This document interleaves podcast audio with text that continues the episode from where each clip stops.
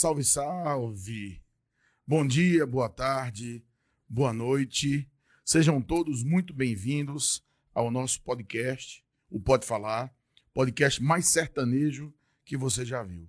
Aqui a gente não tem muito chiado, aqui o papo é reto, o papo é quente e a gente vai falar de coisa muito importante, de coisa muito interessante para você e para o mundo. Chamo-me professor Herbert Melo e ao meu lado, conduzindo esta nave, o nosso querido e amado Léo Lins. É com você, Léo. Salve, salve, professor Herbert. Muito feliz de estar de volta. Boa tarde, bom dia, boa noite para quem está nos assistindo. Depois desse pequeno intervalo que a gente deu, né, uma semaninha aí, só para dar uma viajada, pegar uma praia, o professor Herbert está até mais escorado. Então, muito obrigado por vocês estarem novamente aqui com a gente, na nossa companhia. É uma satisfação imensa ter, ter voltado. É, hoje a gente tem um convidado aqui extremamente especial, depois de muito tempo, né? A gente vai reencontrá-lo e ter uma, uma conversa muito interessante.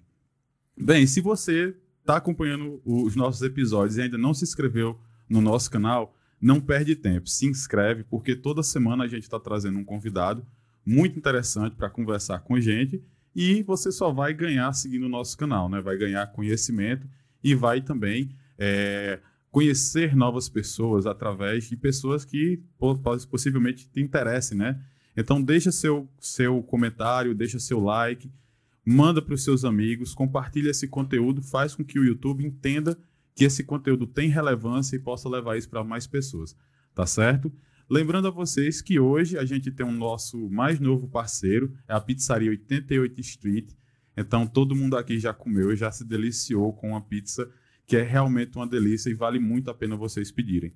Aproveitem esse QR Code que está aqui no canto da nossa tela, faz o seu pedido e passa o nosso Pode Falar assistindo e comendo a pizza da 88 Street. Tá legal? Então, se você está querendo uma pizza de qualidade, nossa dica é essa: 88 Street. Tem o um link na descrição e também tem o um QR Code aqui do lado. Professor Ebert, e agora sim, vamos ao que interessa, né? Nossa conversa. Deixa eu registrar aqui, antes de falar do, do, do grande amigo que nós vamos entrevistar hoje, a nossa querida Sucena, a nossa contra-regra, que está é, é vindo para brilhantar o nosso podcast, vem contribuir também, vem fazer aqui o seu trabalho. E aí eu vou chamá-lo. Ele que é uma pessoa extremamente importante para a nossa região, para a educação, é professor. temos mais um professor, viu, Leonardo? É muito bom ter mais um professor. Graduado em Geografia pela UFPB, pós-graduado em Geopolítica e História, pós-graduado também em Pedagogia, é, é, é além de tudo, um pedagogo. Nosso convidado tem críticas severas a tudo que está no poder e também de quem já saiu do poder. Hoje ele vai conversar uh, um pouco sobre tudo, sobretudo um pouco, de meio ambiente, a geopolítica nacional e geopolítica internacional, e até sobre política nacional. Vai falar sobre o passado, vai falar sobre o presente, e por que não falar sobre o futuro? E é com muita alegria e satisfação que eu recebo, senhoras e senhores, é, o professor, nosso querido professor José de Jaci Pereira Alves, o professor de Jaci, como é conhecido por todos nós. Seja bem-vindo, meu amigo. Seja bem-vindo aqui ao nosso Pode Falar podcast que a gente está criando aqui com muita alegria. Bom dia, boa tarde, boa noite a meu amigo Herbert Melo, meu amigo Léo e a minha mais nova amiga, a Sucena, né? Já apresentada aqui por, pelo nosso colega, e especialmente para todos que estão nos assistindo. Então, para mim é uma, uma satisfação imensa estar né, exatamente à disposição de vocês para as indagações que, que tenham, logicamente, a, a me fazerem. Perfeito, perfeito. Professor Herbert, quer ter as honras? É. As honras é, de dizer que é, a gente tem uma jornada bacana hoje para fazer. E você, Jaci, não vou chamar de senhor, não, não cabe, não. Estamos na mesma idade. você é a pessoa ideal para esse bate-papo, para esse debate, para essa discussão sobre assuntos que importam não só ao Brasil, mas importam ao mundo inteiro. Então, eu gostaria de assim, já começar, já fazer já a primeira incisão. É, vamos falar sobre meio ambiente? Vamos. É, eu estou curioso, Jaci. O que danado está acontecendo com o São Paulo, com o Centro-Oeste brasileiro? É, recebemos a notícia semana de, de, de uma é, nuvem de poeira imensa que tomou um quilômetro de altura, e enfim, o, o que é que está acontecendo com o Brasil? São as queimadas na Amazônia, a destruição deliberada do, do, do Pantanal, o que foi que aconteceu? Veja bem, é, a crise hídrica que está assolando a região sudeste do país, especialmente o estado de São Paulo e o estado de Minas Gerais, tem sim uma ligação direta com a Amazônia brasileira. É, na verdade, na, na Amazônia brasileira, nós temos uma produção do que nós chamamos de rios voadores.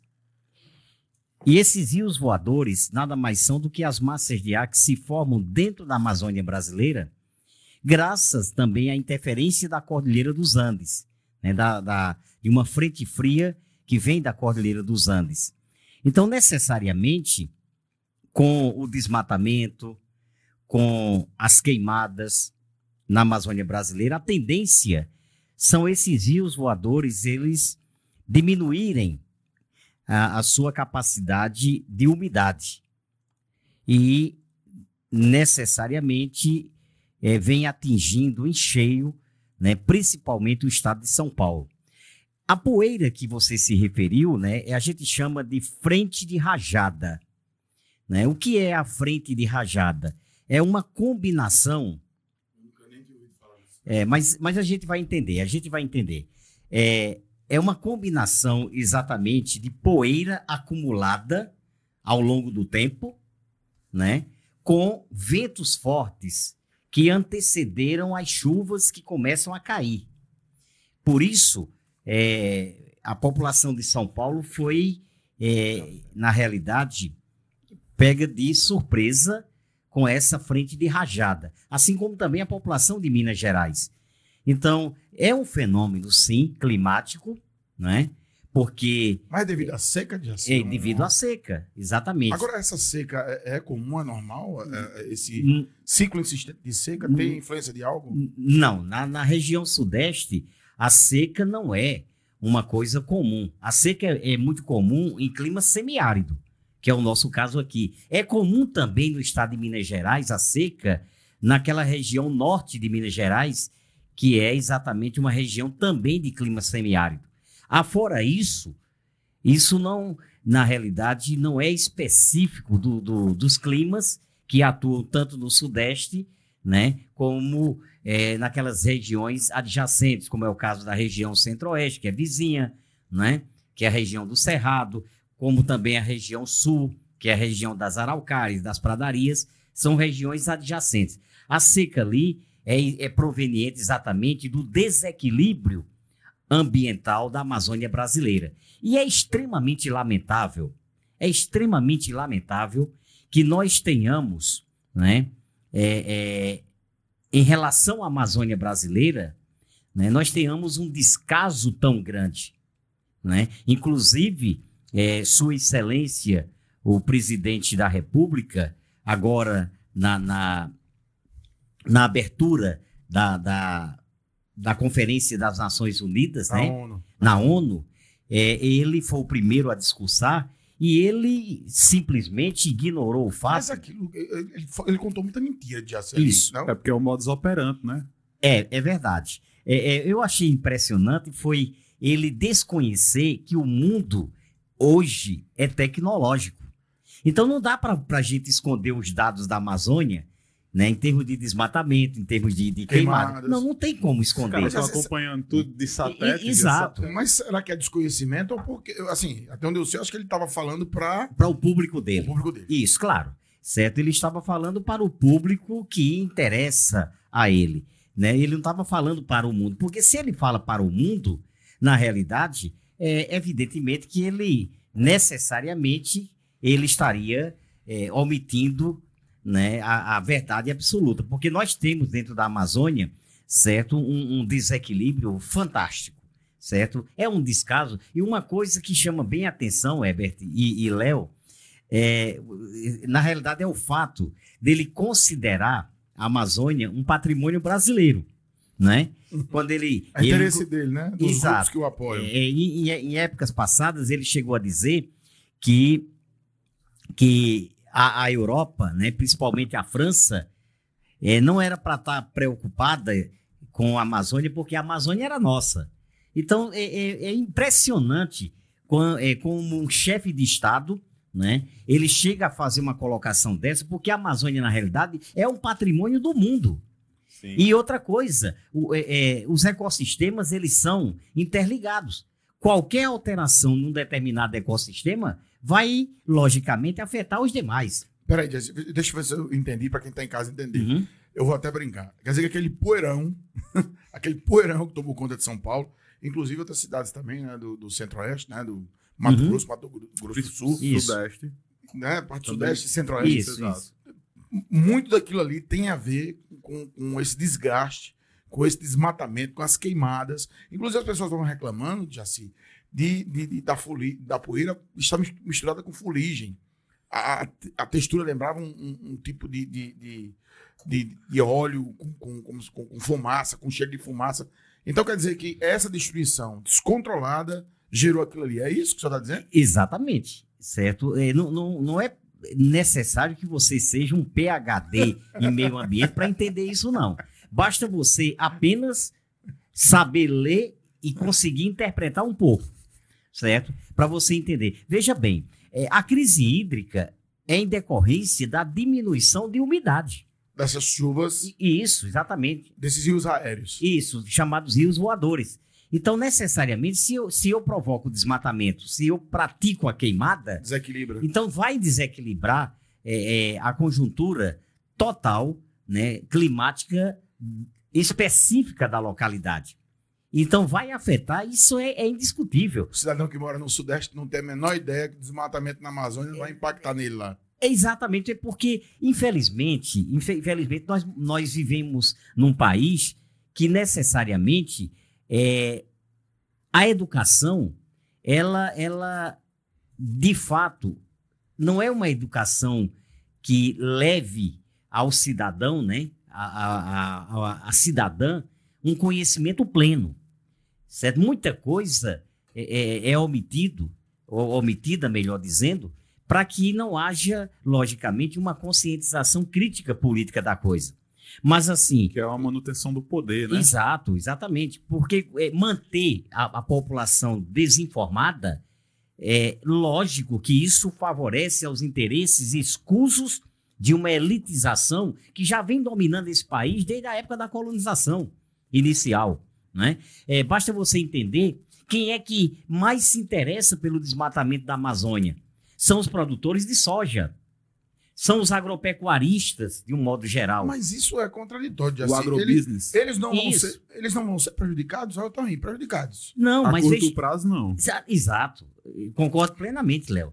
A curto prazo, não. Mas vão ser prejudicados. Sim, mas isso aí, quando acontecer deles terem um prejuízo financeiro, né, que é considerado alto, ele já, já tem necessariamente se fartado né, de tanta volúpia em termos de lucratividade. Sim, sim. É, hoje nós, é, só para você ter uma ideia bem, bem clara, nós produzimos soja lá na, na Amazônia brasileira para exportar para a Europa e alimentar o gado europeu. Exato. Só para você ter uma ideia. Né? E gasta-se muita água para produzir soja. exatamente. Então a gente precisa entender uma coisa: é que a população necessita, inclusive, saber disso a gente precisa entender que estão desmatando, né? Estão queimando. Pra, é, estão praticando a queimada, porque a queimada é uma prática, desculpe a expressão, é, extremamente Pode é, é, burra, Sim, né? No, no, sentido figurado da palavra, né? Então, é, é, você não vê isso na agricultura europeia, você não vê isso na agricultura norte-americana. Hoje são os maiores produtores Professor, mundiais. Por que, que a queimada ainda é tão utilizada? No Brasil? Porque é uma fórmula barata de você utilizar o solo. É uma fórmula barata. É, é, muito mais fácil tocar fogo na vegetação, do ponto de vista econômico, do que você utilizar a tecnologia para retirar a vegetação todinha sem queimar nada. Agora, veja, veja o grau de, de, de é, periculosidade, como se diz, em termos ambientais. Quando você queima, você libera CO2 na atmosfera, né? na realidade. Você prejudica o solo porque o solo perde a matéria orgânica. Você vai ter que usar adubação química. Então, uma série de, de desequilíbrio que necessariamente, na conjuntura totalitária da coisa, é prejuízo a médio e longo prazo. Coincidência, porque é, eram em canaviais, inclusive, eram áreas é, em que havia larga é, plantation, a monocultura da cana-de-açúcar. Inclusive, né, parte dessa terra vermelha aqui. Agora, Jaci, isso não é, não é de hoje, não. Nos anos 30, nos Estados Unidos, é, houve o que eles chamaram de Dust Bowl, que é, em vastas é, é áreas dos Estados Unidos foram desertificadas, tiveram que ser abandonadas por 10 a 20 anos para poder voltarem a produzir. Você vê que o Brasil está vivendo uma coisa que os americanos enfrentaram lá atrás.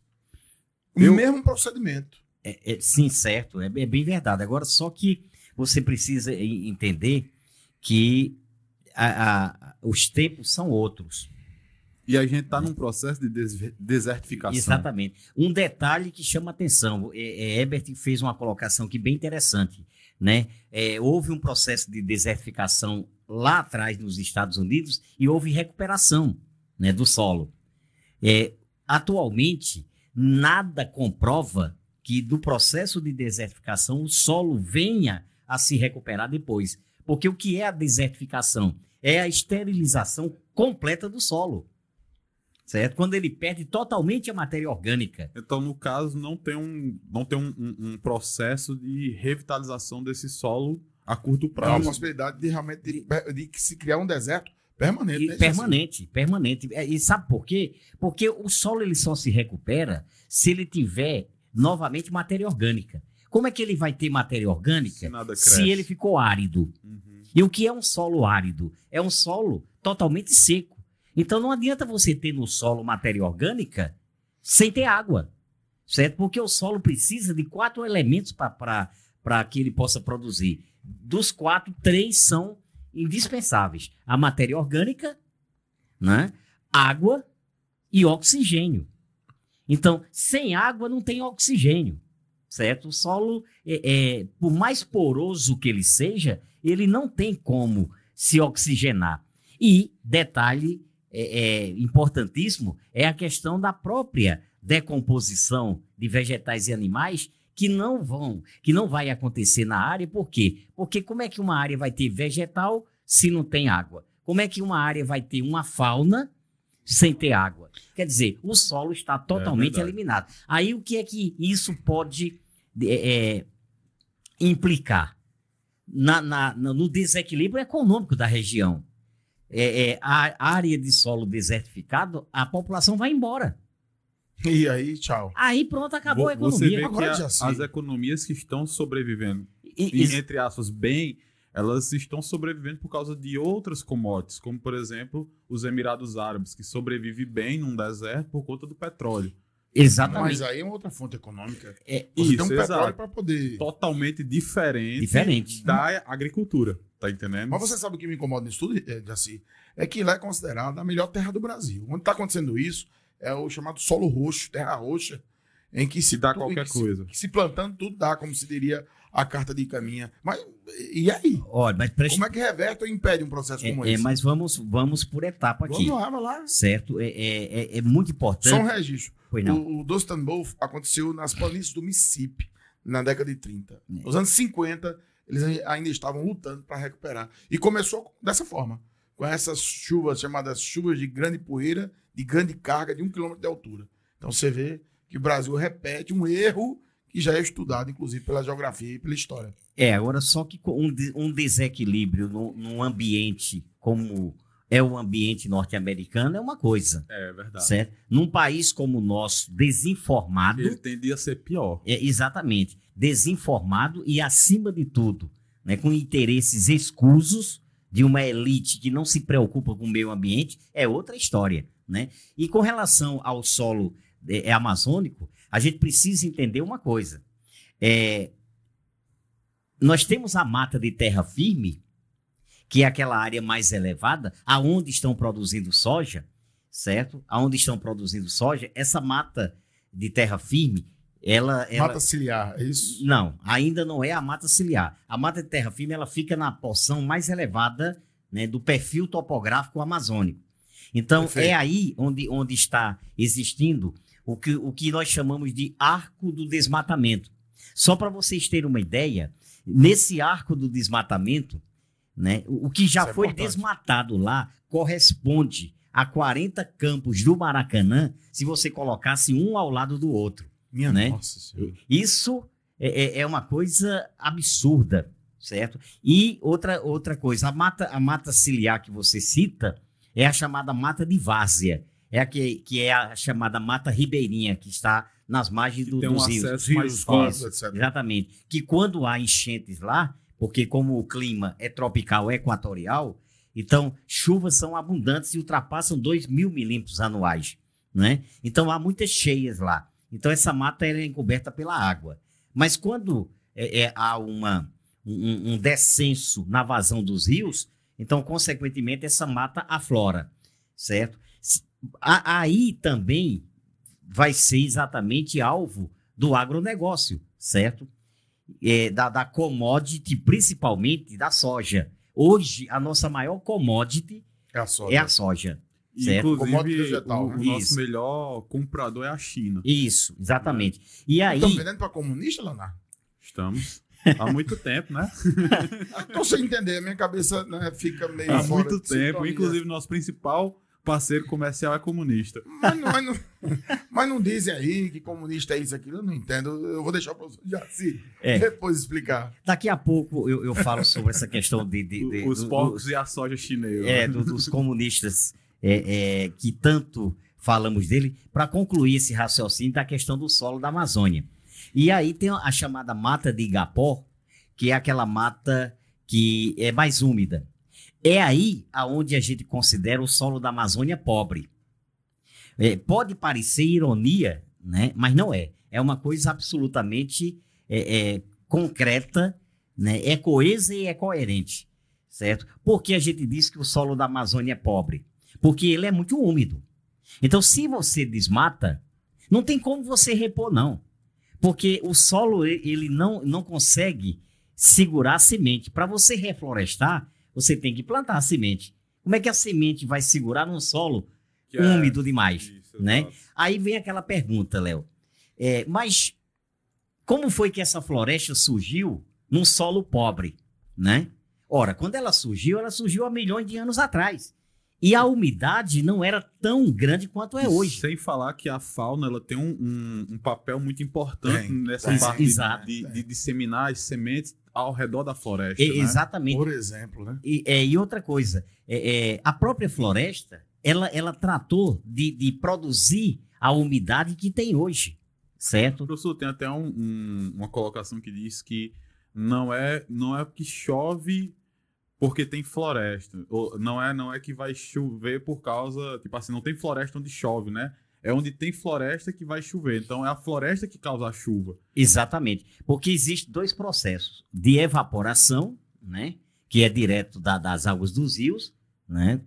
Em contato com, com a questão da temperatura, né? Solar. Uhum. E a evapotranspiração, que essa é ligada diretamente da floresta, certo? E aí é onde nós temos, dentro do Brasil, a principal massa de ar, que é a massa equatorial continental. Faz chover, inclusive, no Nordeste. Faz chover em parte do, do Nordeste, porém, na época de verão, no Brasil, uhum. certo? Porque a massa mesmo que atua no Nordeste é a massa equatorial atlântica, ok? Então, é, é preciso que a gente entenda, de uma vez por todas, que a Amazônia, ela é um, um ambiente, um ecossistema que precisa ser preservado. Porque senão nós iremos desequilibrar o clima planetário inteiro. Por, quê? Por que é que é, é, a Europa está preocupada? Né? Principalmente a França, que hoje o Acordo de Paris, né, que é o, o tratado que substitui o protocolo de Kyoto, né, ele é viabilizado dentro da França. Por que é que, que a Europa se preocupa com a Amazônia? Porque a Europa e o mundo sabe que a Amazônia é um patrimônio do planeta Terra. A Amazônia não é um patrimônio Não é mais do a Brasil. questão apenas de riqueza, né, professor? Não, não se trata É de riqueza, não. acontecer De sobrevivência. É a questão de Exato. sobrevivência de futuro, né? Sobrevivência Vai- do planeta. Exato, exato. Mas exato. precisamos Vai entender. dar ruim para todo mundo. Exato. Vai, E, e precisamos entender, gente, que é, é, o desenvolvimento sustentável ele precisa, Léo, é, é, ser colocado em evidência, porque a nossa preocupação não é com a geração de hoje. Eu não estou preocupado com a Sucena, não. Certo? Ela está sobrevivendo. Eu não estou preocupado com o Herbert Melo, não. Vai sobre- Vamos Certo. sobreviver, né? Nós vamos, pelo menos, escapar. A preocupação nossa é com as gerações futuras. É verdade. certo? Não teremos planeta para os que, porventura, virão Ou, nos substituir. ou será uma barbárie. Porque Ah. aqueles que estão se capitalizando, provavelmente eles vão se, per- vão se perpetuar no poder. E a- aos mortais vai ficar uma coisa mais complicada, né? O acesso a recursos. Verdade. Professor, agora tocando nesse assunto ainda da Amazônia. O senhor concorda com a ideia de que esses países desenvolvidos que têm o interesse e têm uma consciência eh, ecológica, eles devem contribuir com um- o financiamento ou com políticas públicas desses países emergentes que têm uma fauna, que têm uma flora que possa fazer a diferença no mundo, eles, eles têm o, dever de interferir economicamente para ajudar a manter essas estruturas e revitalizar.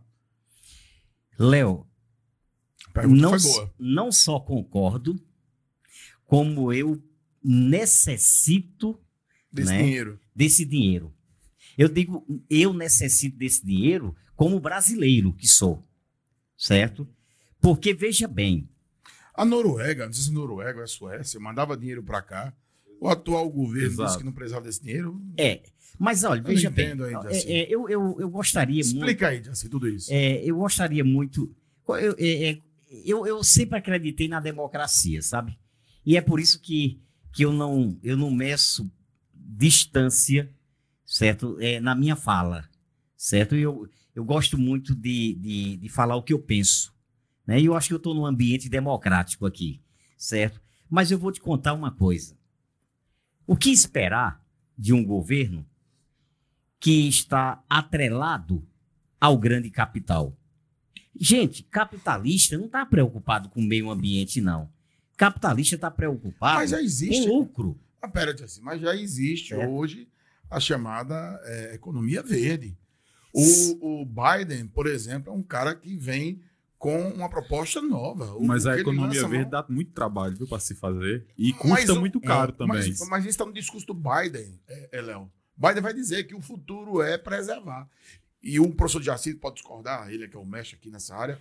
E assim, para a história americana, para a retórica americana, um presidente da República negar combustíveis fósseis e dizer que estava declarada a nova era da economia verde?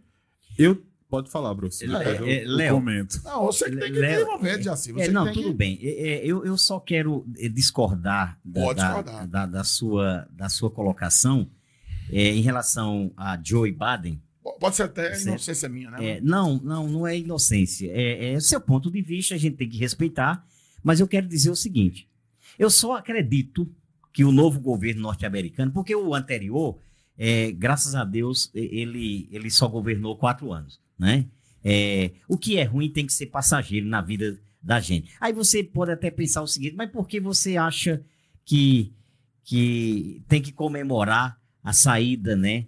é, é, de um governo como foi Donald Donald, Trump. Trump, né? Donald Porque Trump. Donald Trump, na realidade, é um, um, um, um idiota né, Não- de não carteirinha. bandido, Não, bandido, não Certo. fascino, né? É, mal Um preparado. chorume que Isso. poderia ter na humanidade. Exato. Então, veja responsável, bem. inclusive, por muita tragédia no Brasil atual. É, mas eu queria, eu queria fazer uma colocação. Mas vamos lá. Eu gostei muito da, da, da, da eleição de Joe Biden, mas eu quero que ele me prove e prove ao mundo que ele realmente está preocupado com o meio ambiente. Se ele for até a França, né?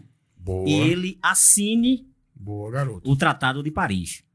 Certo? Os americanos não É, assinaram ainda. É, não assinaram e nem E vão se assinar. comprometa, né, com as É, e metas. se comprometa com as metas. Tem Mas certeza que eles não vão assinar? acho que não. Sabe por que não, não vão? Porque, olha, desde o protocolo de Kyoto, quando foi criado em 1997, ainda na época de Bill Clinton, né?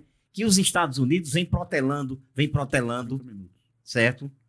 E o grande problema lá é que nenhum presidente, para mim, um dos maiores presidentes dos Estados Unidos foi Barack Obama, certo? Eu, eu, eu sou fã daquele camarada, certo? E ele se omitiu, certo? Ele Hum, saiu, passou, ele passou oito anos escorregando no assunto. É porque o, o- lobby, né, professor, que existe dentro da própria sociedade americana, é. Eu, eu acredito que, tipo assim, eles mesmos sabem até onde eles podem ir, né? Exa- Então, exatamente. O, porque o grande problema é o capitalista norte-americano, exato. certo? exato. É, o que é que o capitalista norte-americano diz? Ele diz o seguinte: que se o presidente assinar qualquer protocolo, qualquer acordo ambiental, vai prejudicar a economia do país. A visão capitalista, e não é só do capitalista norte-americano, não, gente. É do É, capitalismo. é do como um capitalismo todo. do- como um todo. A visão do capitalista é que, se fizer algo pelo meio ambiente, prejudica a lucratividade. Mas já, já parou para pensar que eles só estão com essa promoção do discurso da, da economia sustentável porque eles são os fornecedores da tecnologia que vai garantir isso?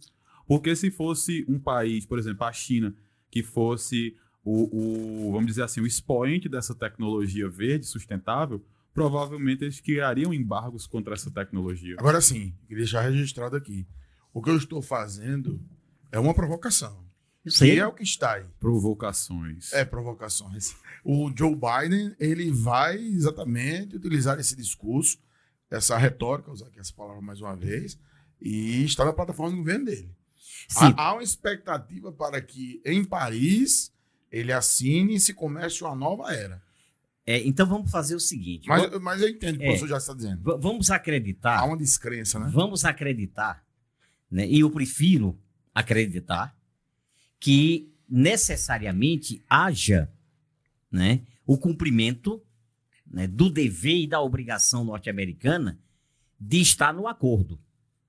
Porque eh, hoje nós sabemos, aliás, sempre soubemos disso, depois da Segunda Guerra Mundial, o país que passou a liderar o capitalismo foi exatamente foram os, Estados, eh, foram os Estados Unidos. E, consequentemente, hoje nós temos, indiscutivelmente, dentro da questão da produtividade capitalista, né, um percentual gigantesco né, é, inerente à, à produção norte-americana. Os norte-americanos são os maiores consumidores do mundo, Verdade. né? São os, os maiores produtores de lixo do mundo, Verdade. né?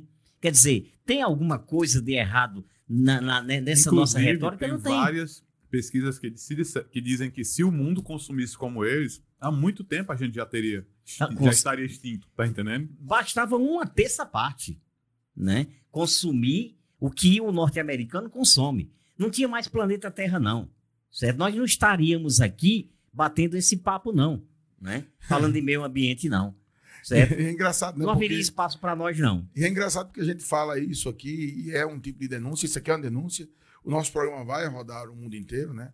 Através da rede mundial de computadores e ainda tem gente que não consegue entender a seriedade dessa, né, dessa denúncia, né, de- né, dessa conversa, né?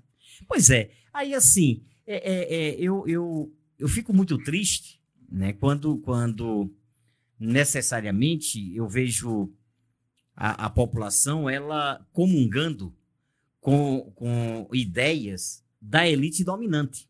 Né? Eu, eu, eu como... Quem é a elite dominante do Brasil, Jaci? A elite dominante do Brasil mesmo é aquele povão do agronegócio. Certo? É quem manda e desmanda nesse país. O Brasil sempre foi, e todo mundo sabe Os disso. investidores internacionais, Não, não. os grandes industriais. Não, de jeito nenhum. Certo? É, é quando a gente fala de, de, de elite A brasileira. indústria morreu, a É. indústria brasileira migrou para o agronegócio. Exatamente. quando eu falo da elite brasileira, eu falo do agronegócio, certo? É, o, o grande mal desse país foi a Lei de Terras de 1850, que para não contemplar os ex-escravos, né? Aí entregaram as terras na mão de uma elite que não sabia nem plantar. Por sinal, no agronegócio tem gente que não sabe pegar numa enxada, mas sabe movimentar uma conta bancária, certo? Por quê? Porque dá lucro, certo? O sujeito só dá as ordens, certo? Então, essa elite é a que manipula o país. O Brasil nunca deixou de ser um país agrário exportador, não. Verdade. Hoje, muito mais, porque hoje nós temos. Hoje, na verdade, basicamente só isso. Exatamente, nós temos, além da soja, a laranja, a uva, o abacaxi, o café, que ainda continua em evidência. E um setor industrial em frangalhos e cada vez mais É. fragilizado. E outra coisa. Mas está sendo feito nesse governo atual. Não, Mas não, não, já isso, vem. isso já vem Já há algum vem, tempo, Já vem. Olha, não, não há, não há como, não há como, certo? Você é, é, deixar de evidenciar em qualquer época essa realidade, não, certo? Todo governo que passar ali por Brasília estará sendo refém dos interesses da elite dominante. E me diga uma coisa, como é que Certo. a gente resolve isso, professor? Olha, é, Agora eu gostaria que o senhor fosse bem sincero. não, É, se dê sua opinião. não der para resolver, pode Não. dizer. É, é, eu- eu, eu gostaria de ter a mágica, né? Para que eu pudesse aplicá-la. Mas eu não tenho a mágica. Mas eu tenho uma ligeira impressão que esse país só vai ter uma solução quando a elite brasileira. Eu não estou falando da elite internacional, não, porque essa também manda aqui. É isso que eu ia perguntar. É uma das perguntas É, essa aqui na, também manda. uma das Aqui- perguntas que estava na lista. É, a gente não pode deixar de, de- de evidenciar que o grupo da Coca-Cola dá as ordens aqui dentro, o grupo da Volkswagen, né, da Ford e etc, etc. Certo? Agora, estamos falando da elite brasileira, que essa, para mim, Muitas vezes não se sente brasileiro até. é, é para mim, a elite brasileira é mais perigosa do que a elite internacional aqui dentro. Certo? Perversa. Porque a elite brasileira, ela está nos observando em loco. É, Certo? e conive- ela está é manipulando é conivente com tudo. conivente com seus interesses. Exato. E Não sei se, se a gente percebeu, tem um partido político lá em Brasília chamado UDR, União Democrática Ruralista, né? Certo? Eu, eu sempre Esse falo- antigo. é, não, esse é antigo. É, Ele é formado pelo quê? Pelos homens do agronegócio. Quando não são eles. boi. Isso. Quando não são eles os candidatos, né? Eleitos com dinheiro, né? é, é, do agronegócio, são representantes dele. Agora, vai lá e fala de reforma agrária dentro do, do- do Congresso Nacional, para você ser executado, certo? É, esse país só vai ter, só vai ter jeito quando nós tivermos é, paralelamente ao agronegócio. Eu não sou contra o agronegócio. Eu sou contra uma agricultura de subsistência que mal dá, certo, para alimentar a população. Sem Certo. falar, professor, que na verdade o agronegócio, no modelo que ele está hoje, ele é muito mais maléfico para a situação do país do que Sim, benéfico. sim. Porque se você parar para pensar, a Sim. grande parte da comida que chega às nossas mesas vem da agricultura familiar. Sim. Sim. A maior parte do que é produzido pelo agronegócio é exportado. Exportado. E quando Exato. você tem um dólar de quase seis reais, eu vou querer exportar para fora. Do eu que não vou fazer- querer vender no Do que mercado produzir interno. para cá. E é mais uma falha do nosso governo que isso acabou o quê? Não criamos reservas alimentícias para os nossos para as nossas commodities. Nossa população está ficando sem, enquanto a gente continua vendendo para Mas fora. aí você me joga. Aí você joga a bo- a bola para mim novamente. Mentiu só. de assim. Segura. É, segurar aqui a onda, porque a Conab foi desfeita agora, nesse, nessa, nessa atual gestão. A Conab regularizava, ou de certa forma, é, articulava é, os alimentos, ou a produção de alimentos internamente, e mantinha ali uma reserva para que, evidentemente, o Brasil ali utilizasse. Então, se esse processo não for acelerado agora, Jaci, quando é que ele foi? Quando é que ele começou a acontecer? Porque você disse que não é contra o agronegócio. Mas eu acho que aquela musicazinha de que o agro é, o, o, o agro é pop, como é que é a música? Tem uma musicazinha? É, é, é assim mesmo, o agropop. É. É tech, o Agro é tech. né? Já assim não gosto dessa música. Pelo visto, ele não é fã Publicidade. O Agro é pop, né, o Agro é tech. Você não gosta Olha. dessa música. Ou você canta essa música quando tá no Não, chuveiro. Jaci. Eu não Tá lá no chuveiro tomando banho, o Agro é pop, o Agro é tech. além de eu ser um péssimo cantor, né, esse tipo de música eu não canto. Mas olha, quando eu disse que eu, eu era a favor do agronegócio, é porque a gente precisa entender o seguinte: a gente precisa ter uma renda. Né? A gente tem que ter renda, tem que gerar emprego. Né? Então, necessariamente, é, a gente precisa do agronegócio. Agora, o que não dá, o que não dá para entendermos é todo o investimento praticamente indo para o, o agronegócio. Só para a gente ter uma ideia, e eu, eu peço permissão a vocês para eu fazer essa colocação, quando a Revolução Verde chegou no Brasil, né? O que é a Revolução Verde? É a introdução da modernização no campo, né? É a máquina, né? É o, o agrotóxico, certo? É o fertilizante, isso tudo é algo moderno que começou a existir na época, né, na, na década de 60, começando no México, na Índia, depois Estados Unidos, e no Brasil, com o Estatuto da, da, da, é, da Terra, né, de 1964, foi um dos primeiros atos né, daquela fatídica política militar né, no Brasil. Eles reformularam é, é, para, para uma parcela da sociedade foi ótima. Para mim, não. Eu não sei se é porque eu nasci na ditadura militar, né? Você foi Certo. também um Ah, não. Eu, signatário do pensamento? eu, eu- eu fui, na realidade, aquela pessoa que, acompanhei, que, que acompanhou a ditadura in- inteirinha. Cresceu durante a ditadura. É, cresci durante a ditadura, empobreci muito na ditadura, certo? E não podia fazer nada porque eu não podia nem abrir minha boca. Então não existia democracia. Mas veja bem, quando o Estatuto da Terra foi, foi criado em 64, foi para eh, eh, dar ainda mais sustentação ao agronegócio. E a Revolução Verde, que tinha como proposta gerar uma, uma, uma agricultura de subsistência para matar a fome do mundo, não era só uma questão específica da África, da Ásia, da, da América Latina, não. Era do mundo todo. O que foi que aconteceu? A elite agrária entendeu que aquilo ali era muito lucrativo e absorveu a ideia. Então, a Revolução Verde, ela terminou contribuindo para elitizar ainda mais o campo, certo? Deixando a agricultura de subsistência De lado. haver navios. Porque me diga uma coisa: se eu tenho um pedaço de terra, um minifúndio, e eu não tenho como investir nele, eu vou produzir o quê? Venda a certo. terra e vou embora. Eu vou vender a terra e vou embora, certo? E aí, o que é que nós temos aí? É, é, eu, eu, quando eu fazia quando eu fazia geografia na UFPB, eu fui até o estado de, de, de Alagoas e eu conheci um, um- um fumicultor lá em Arapiraca e a gente conversando, né? é, é, sobre a questão do agronegócio, porque ele é produtor de fumo. Só para você ter uma ideia, toda a produção dele era comprada pela Souza Cruz. Certo? Um contrato de 10 anos se fazia naquela época, eu não sei como é que é hoje.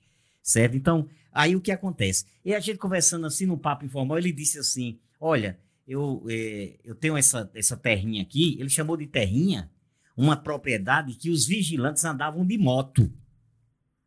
Por quê? Porque de tão grande, se você fosse a pé, eh, não, não dava para chegar do outro lado, não. Tinha que ir de moto. Aí ele disse: Eu tenho umas terrinhas ali na região norte, que juntando tudo, certo? É quase do tamanho do estado de Alagoas. Aí eu compreendi. Uma só pessoa. Uma só pessoa. Eu compreendi que eu era realmente pobre, certo? que eu não sabia nem por que eu tinha nascido nesse país. Professor, mas É, é isso daí é um negócio muito interessante, porque vocês já, já ouviram falar daquele admirável mundo novo? Pronto. Ah, Tem um- uma passagem muito interessante que tá um alfa e um beta conversando a respeito de um gama, que era a pessoa mais. a classe mais baixa na sociedade deles. E aí o beta fala: Poxa, como é que esse cara consegue fazer esse trabalho? Né? E o alfa diz: se ele não sabe, se ele não conhece outra vida, aquela dali é a melhor vida que ele tem. Então acredito que muitas das pessoas no Brasil eles vivem esse, esse meio que esse limbo, Tá entendendo? De não entender essa desigualdade social tremenda que a gente tem no nosso país. Não reconhecem né, a, a própria desgraça, por assim dizer. A Exato. própria tragédia. O livro é do Aldous Huxley, Exato. que é um cara fantástico. Ele escreve de assim, assim. É uma distopia. Fala de distopia até utopia. Agora, cara, olha que bate-papo interessante. Já se fala sobre o agronegócio. Aí ele falou aqui sobre os agrotóxicos, que era um assunto que eu gosto de, de explorar, porque o Brasil recentemente liberou aí 300, 400, 500. Assim, a gente o Brasil tá ele é um exemplo do que não fazer, comendo, né? é, é, a gente tá comendo O resto do mundo. agrotóxicos. Você pega lá tomate, você tá tomando uma tragada massa de droga pesada. No morango, É, é, mo- morango. Ah, rapaz, eu comi um morango ontem, já se faça isso não. Esse é o que mais tem. candidatíssimo a morrer de câncer. Obrigado, assim. Você é um cara legal. Café tem também, no café tem. Quem tomou bastante café aqui? Eu não vou deixar essa né, praga só pra mim, não. Vou devolver pra ti, Jaci. Jaci, mas vamos resumir isso. Então, cara, do agronegócio ao poeirão lá em São Paulo, tudo tem a ver, tudo tá interligado. Do, do- Tem, do- tem. Desse grande negócio, né? É verdade. E, e- e, lamentavelmente eu, eu fico assim muito triste pe- pelo descaso, né, com o meio ambiente. Fico triste com a desigualdade social desse país. Eu estou na educação, e principalmente como professor de geografia, porque dentro de uma sala de aula eu tenho a oportunidade de informar o cidadão e se de cada 10, 10 discentes que eu comando, eu conseguir conscientizar um, eu já estou muito satisfeito, porque E como é que tá essa média, professor, das gerações É. atuais? é muito difícil. Muito Não difícil. fuja da pergunta, não. Ele É, quer saber não, não, não dados. estou fugindo, não. É, é difícil. Mas assim, eu sempre gostei de desafios, né? A minha vida, é, é, ela sempre foi assim, certo? É, ela sempre foi um desafio, né? Eu já passei por dificuldades na infância, né? Quando eu falo hoje de fome no Brasil, eu falo com propriedade, porque eu passei fome em algum momento da minha infância, né? E em plena ditadura militar. Então, por que é que eu vou apoiar, né, uma elite que me fez vítima de seus interesses escusos? Eu não tenho por que estar do lado da elite, não. Eu tenho que necessariamente defender os interesses dos mais pobres, dos necessitados, certo? Dos que vivem abaixo da linha de pobreza nesse país. São Né? Professor, São muitos. o senhor se considera um homem de esquerda com esses pensamentos aí que o senhor está Sou. passando? Sou e sou indiscutivelmente, Léo, muito orgulhoso por ser socialista, certo? Um dia me olharam para mim e disseram: "Você com essas suas ideias comunistas, você não vai muito adiante não". Eu digo: "Olha, só se eu for executado" Que eu vou continuar. certo? Mas enquanto não me executarem, eu vou continuar falando aquilo que eu penso. Porque as convicções a gente não pode abandonar, muito menos aquela convicção de que a gente precisa mudar a história, certo? Mudar a história. Então, eu não tenho por que ser aliado da elite, como eu disse anteriormente, se na realidade eu sou vítima dela. Fui, principalmente no passado, vítima dela. Então, necessariamente, eu busco uma sociedade menos Desigual. desigual, certo? Justa, igualitária, eu não vou alcançar nunca porque o próprio sistema capitalista não vai permitir. Porém, porém, eu posso diminuir essa desigualdade quando eu necessariamente eu vou defender a grande massa popular, certo? Então, eu perguntei a esse cidadão: "E o que é ser comunista?" Ele não me respondeu. Eu disse: "Bom, partindo de você, que é um ignorante no assunto, eu me sinto muito valorizado. Muito obrigado. Foi. Você acaba de me transformar no maior de todos os comunistas que o mundo nunca conheceu. Está conhecendo agora. Que elegância, que Não é, finesse, né? rapaz. Que Que tranquilidade. finesse. Agora, é, Leonardo, deixa eu só dizer a você. Professor Dias, é uma graça, realmente. É, é, é, esse papo de socialista, de comunista, não é bem assim, não, sabe? Eu hoje vejo diferente, mas fica para um, um momento Você tá vendo é, tudo misturado. específico. Não, porque hoje eles utilizam essa expressão é, para acusar, sem nem saber o que é comunista, sem nem saber o que é socialista, entendeu? pronto, eu queria chegar exatamente aí. O que é que você acha dessas, dessas coisas, tipo anarcocapitalista, anarcocomunista, neoliberalismo? Onde é que a gente a gente enquadra isso? O que é que o senhor E vê? dentro dessa resposta que você fez uma pergunta, dentro da pergunta que eu ia fazer, porque assim, eu vejo, eu, vejo essa, eu vejo essa indignação de Jaci, e aí a gente se depara com a notícia de que o nosso ministro da Economia tá com offshore, É verdade. tá com dinheiro com dólar, é, nas Ilhas Caimã. dinheiro. Entendeu? As nossas Tá com, custas. tá com dólar lá na especulação dessa, né, enfim, 9 É, mas milhões. vocês não sabem por quê, né? paraísos fiscais.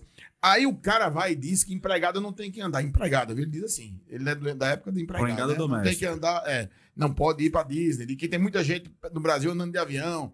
De que você não pode viver até 90 anos, você tem que morrer mais cedo, que é para contribuir com o seu país. Declarações assim que são absurdas. Aí o cara está contra leges, em um ato ilícito, essa elite brasileira, que o senhor está acabando de dizer. Ministro da Economia, com informação privilegiada, especulando para ele, cara, o dólar alto de assim. É show de bola. Cara, é show de bola. Porque se o dólar baixa, ele perde dinheiro. O cara foi assumir o posto de ministro da Economia, Se o dólar investiu chegar a 10 lá reais para ele, 13 melhor ainda. milhões de dólares. Segundo aí as informações dos, eh, enfim, investigadores, ele vai ganhando aí 54 milhões de dólares. Junto tudo isso aí, Jaci. E diga que Brasil é esse pra gente poder entender. Olha, é, é- é, nosso, nosso ministro, ele, ele entendeu uma coisa. Ele resolveu investir nos paraísos fiscais porque é melhor do que investir na economia brasileira, que ele mesmo comanda. Então ele não confia na própria economia que ele comanda, né? Então ele é esperto, logicamente. Então, necessariamente, o que a gente vê é um ministro que está tirando proveito da situação para se beneficiar, certo? Evidentemente. Enganando a tudo e a todos, certo? Que ainda acreditam, né, numa política, certo? De, de recuperação econômica dentro desse governo.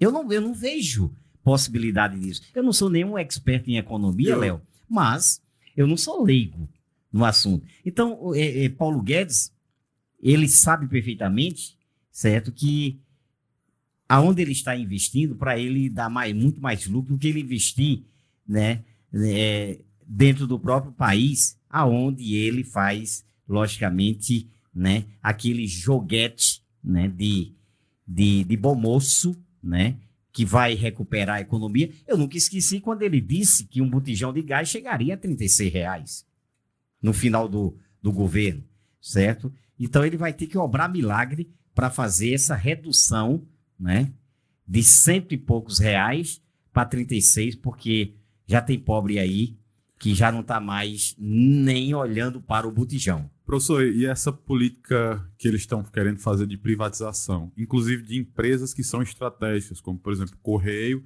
e alguns setores de extração também da Petrobras. O neoliberalismo, o neoliberalismo é isso, certo?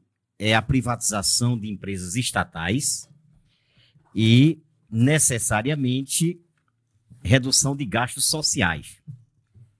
Então, essa política começa, né, no governo Collor de Mello, que não se completou, né, porque ele, ele, ele terminou é, é, renunciando, né, o cargo e para não perder seus direitos políticos, né, renunciou para não receber o impeachment. Depois, essa política avançou com Fernando Henrique Cardoso, que para mim foi o maior neoliberal da época, né, vendeu a Embratel, vendeu é, é, a Companhia Vale do Rio Doce, vendeu a Companhia Siderúrgica Nacional, que inclusive eu digo o seguinte, se Getúlio Vargas pudesse ressuscitar, Tava de ele- novo. Não, ele atiraria de novo. Eu- É. Eu acho que não sei eh, se no Se é ouvido, se no ou- peito de novo, certo? Mas de desgosto. Também acho Mas que sim. por quê? Porque eh, as empresas que, que Getúlio criou, na, na chamada indústria de base, né? É, foram vendidas, menos a Petrobras, mas mesmo assim, Tá bem pertinho, viu? é, e Fernando Henrique Cardoso ainda abriu espaço para o, cap- o capital privado. Hoje a Petrobras tem acionistas, né? Então fazia parte da política neoliberal. Quando foi que essa política neoliberal de privatizações ela deu uma parada? Quando entrou o, o- os governo, o governo de Lula, né? É, nos oito anos dele, depois é, é, seis anos de, de, de Dilma, né? E aí volta é, a, a pauta, A pauta desse da- governo, desse governo. Eu sempre fui contra a privatização das empresas estatais. São empresas estratégicas, professor. É, é, mas Países veja que bem, querem ser grandes, Estados Unidos, Japão, é, enfim, China, eu estou colocando de todo jeito aqui, não vendem empresas estratégicas. mas olha, é, é, vamos fazer uma Entendeu? ressalva aí, uma ressalva que na época de Ronald Reagan nos Estados Unidos, né, e Margaret Thatcher Thatcher. lá na Inglaterra, né? Elas foram, eles foram, perdão, eles foram é, os, é, é, os políticos que implantaram o neoliberalismo tanto nos Estados Unidos como na Inglaterra, respe- respectivamente, né? É tanto que com, com a morte de Margaret Thatcher aconteceu uma coisa impressionante. A população vibrou na hora do sepultamento. E o mundo ficou abismado. Como é que uma pessoa morre E a galera e a comemora. galera comemora? Porque estava indo embora uma pessoa que. A dama de A, ferro, a né? Dama de Ferro, que a população nunca concordou com a política neoliberal dela. Aqui no Brasil, a gente bate palma e faz o V da vitória. Se- ainda tem gente que diz, mas é melhor vender a empresa porque ela dá prejuízo. Minha gente, onde já se viu o, um cap- o capital internacional se interessar por uma empresa pública brasileira, tá dando Né? prejuízo. ela dando prejuízo. A empresa que opera no vermelho, ela, na realidade, para começar, para ela voltar a funcionar nas mãos de um novo eh, proprietário, ela tem que zerar suas dívidas. Porque a contabilidade tem que bater, né? Então, eu não vou, eu como capitalista, como dono do dinheiro, eu não vou pegar uma empresa falida, endividada, para eu pagar as contas dela, não, porque não fui eu que fiz conta, não. Eu vou pegar uma empresa livre de dívida. Então, para pegar uma empresa falida, eu prefiro abrir outra. Abrir uma nova empresa para fazer concorrência, que é fácil de ganhar. Acontece que a empresa estatal, ela dá lucro sim. Aonde já se viu a empresa de Correios e Telégrafo dar prejuízo? Se Esse- só tem ela. eles Ah, colocam- Mas o discurso. Sim. né, Vou dar só um exemplo. Um exemplo só, rapidinho. né, Isso até pode entrar na Petrobras. Refinaria na Bahia foi vendida por 50% do seu valor. Em São Francisco do Conde. Hoje, a empresa produz, na mão privada, 10 vezes mais lucro. Mas Ah, matéria aqui, isso, ó. isso daí é Ah. uma bola cantada, né? Pois é. Isso daí é.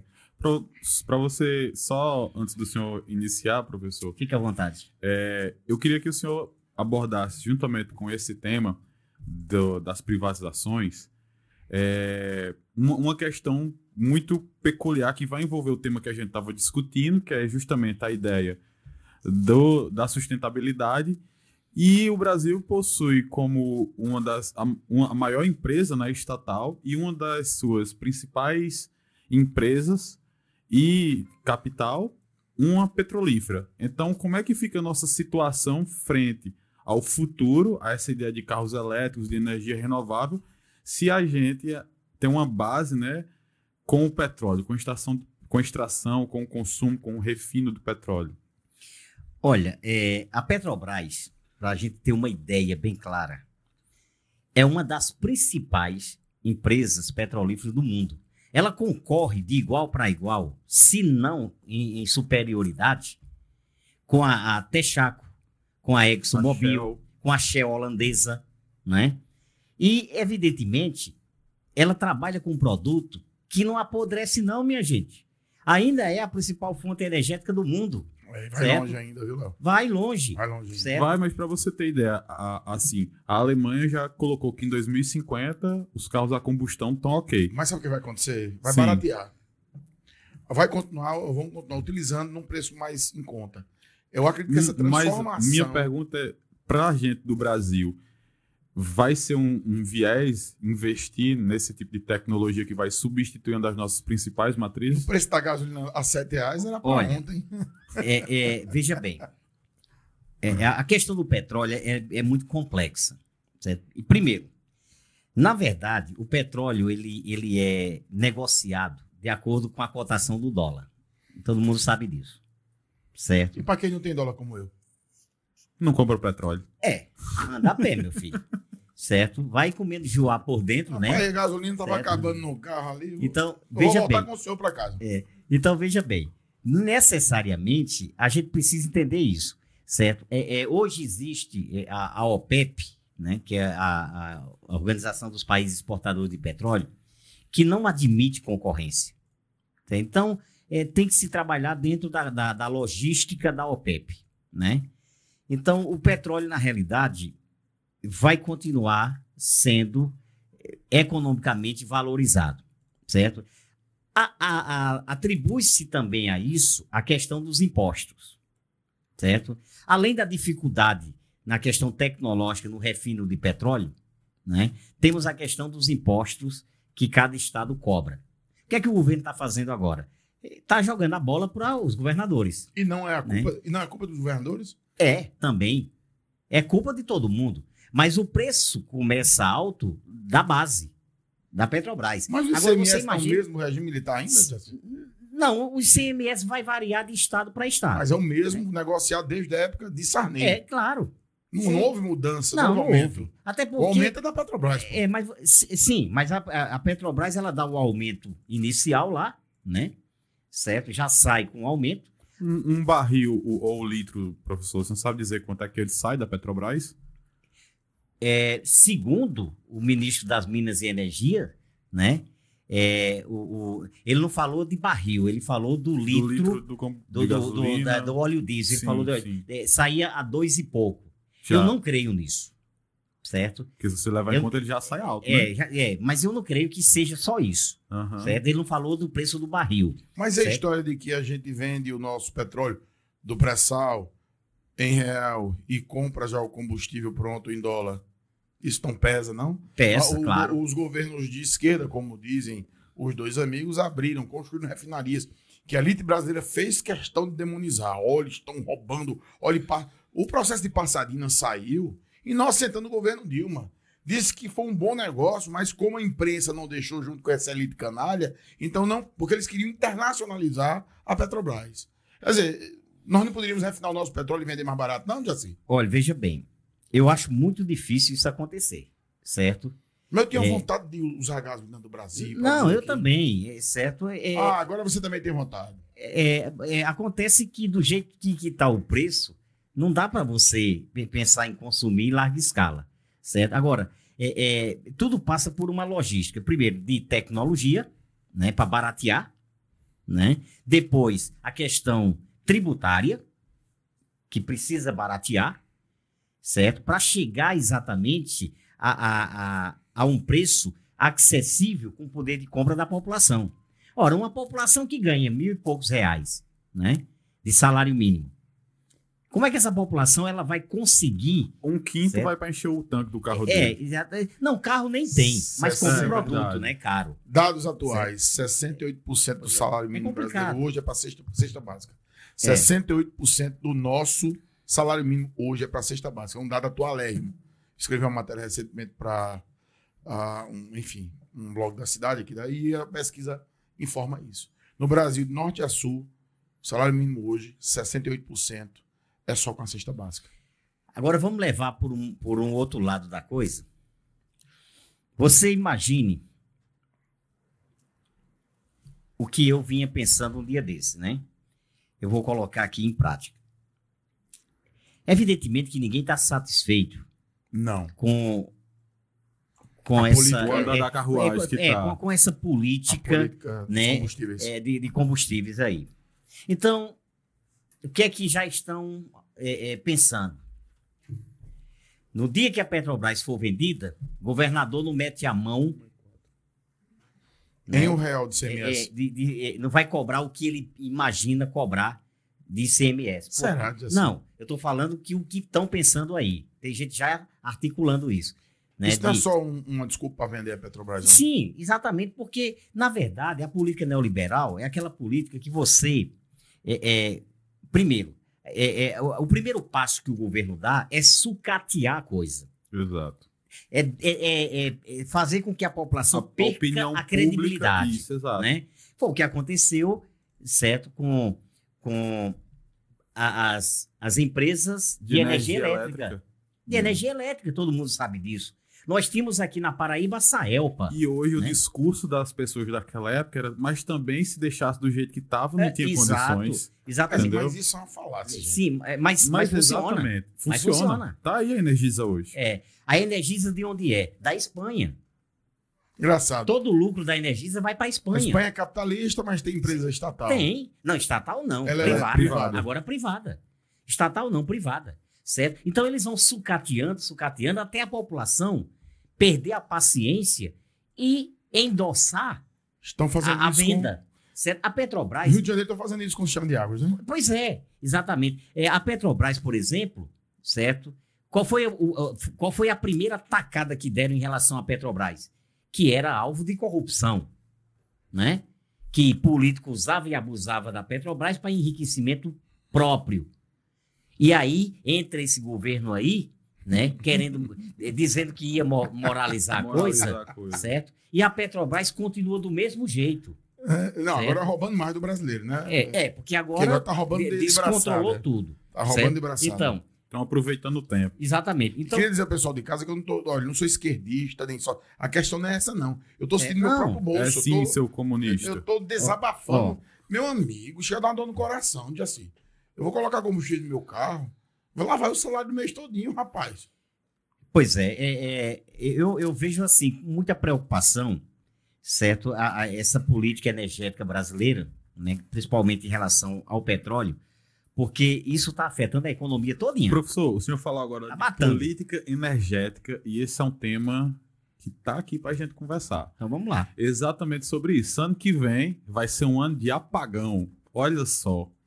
Depois de, de tantas lutas, idas e vindas, a gente vai passar por um apagão, né? É culpa do aquecimento global, Léo? E eu queria justamente que ele abordasse isso. O que é que causou? Eu, eu acredito que o senhor já tem até falado a respeito de um dos motivos, mas reforçando, o que é que causou para a gente chegar nesse ponto e como é que fica a nossa política de energias renováveis pro, pro público, né? Tipo assim, pro homem cinza, pro público geral. Essa questão de é, incentivos para adquirir, por exemplo, aqueles projetos fotovoltaicos de energia solar, tá entendendo? Como é que, que o governo ou como é que o Brasil vai aproveitar esse potencial enorme, um país gigantesco, com sol todo dia, nesse ponto? Tudo bem, Léo. É, Eu vou começar pela, pela questão da, da energia hidroelétrica, né? É, a questão da energia hidroelétrica não é só é, a questão natural, não. Da que a gente falou no início aqui do nosso debate, né? Entra também a questão da, da- do desperdício de água. De todas as atividades econômicas, a agricultura e a pecuária, a agropecuária, né? É o que mais desperdiça água. Então, a Mais vazão. até que a indústria. Sim, com Bem certeza. Mais, Bem mais, certo? Você pega um gráfico, certo? É, e aí pode consultar qualquer fonte, né? Mas vá no, na fonte IBGE, que, que tá lá, né? Certo? É, a agricultura é a atividade econômica, inclusive, que mais consome água, certo? Até mais do que a pecuária, certo? Levando-se em conta que a pecuária tem o pasto, tá certo? Então, o desperdício é muito grande no processo de irrigação.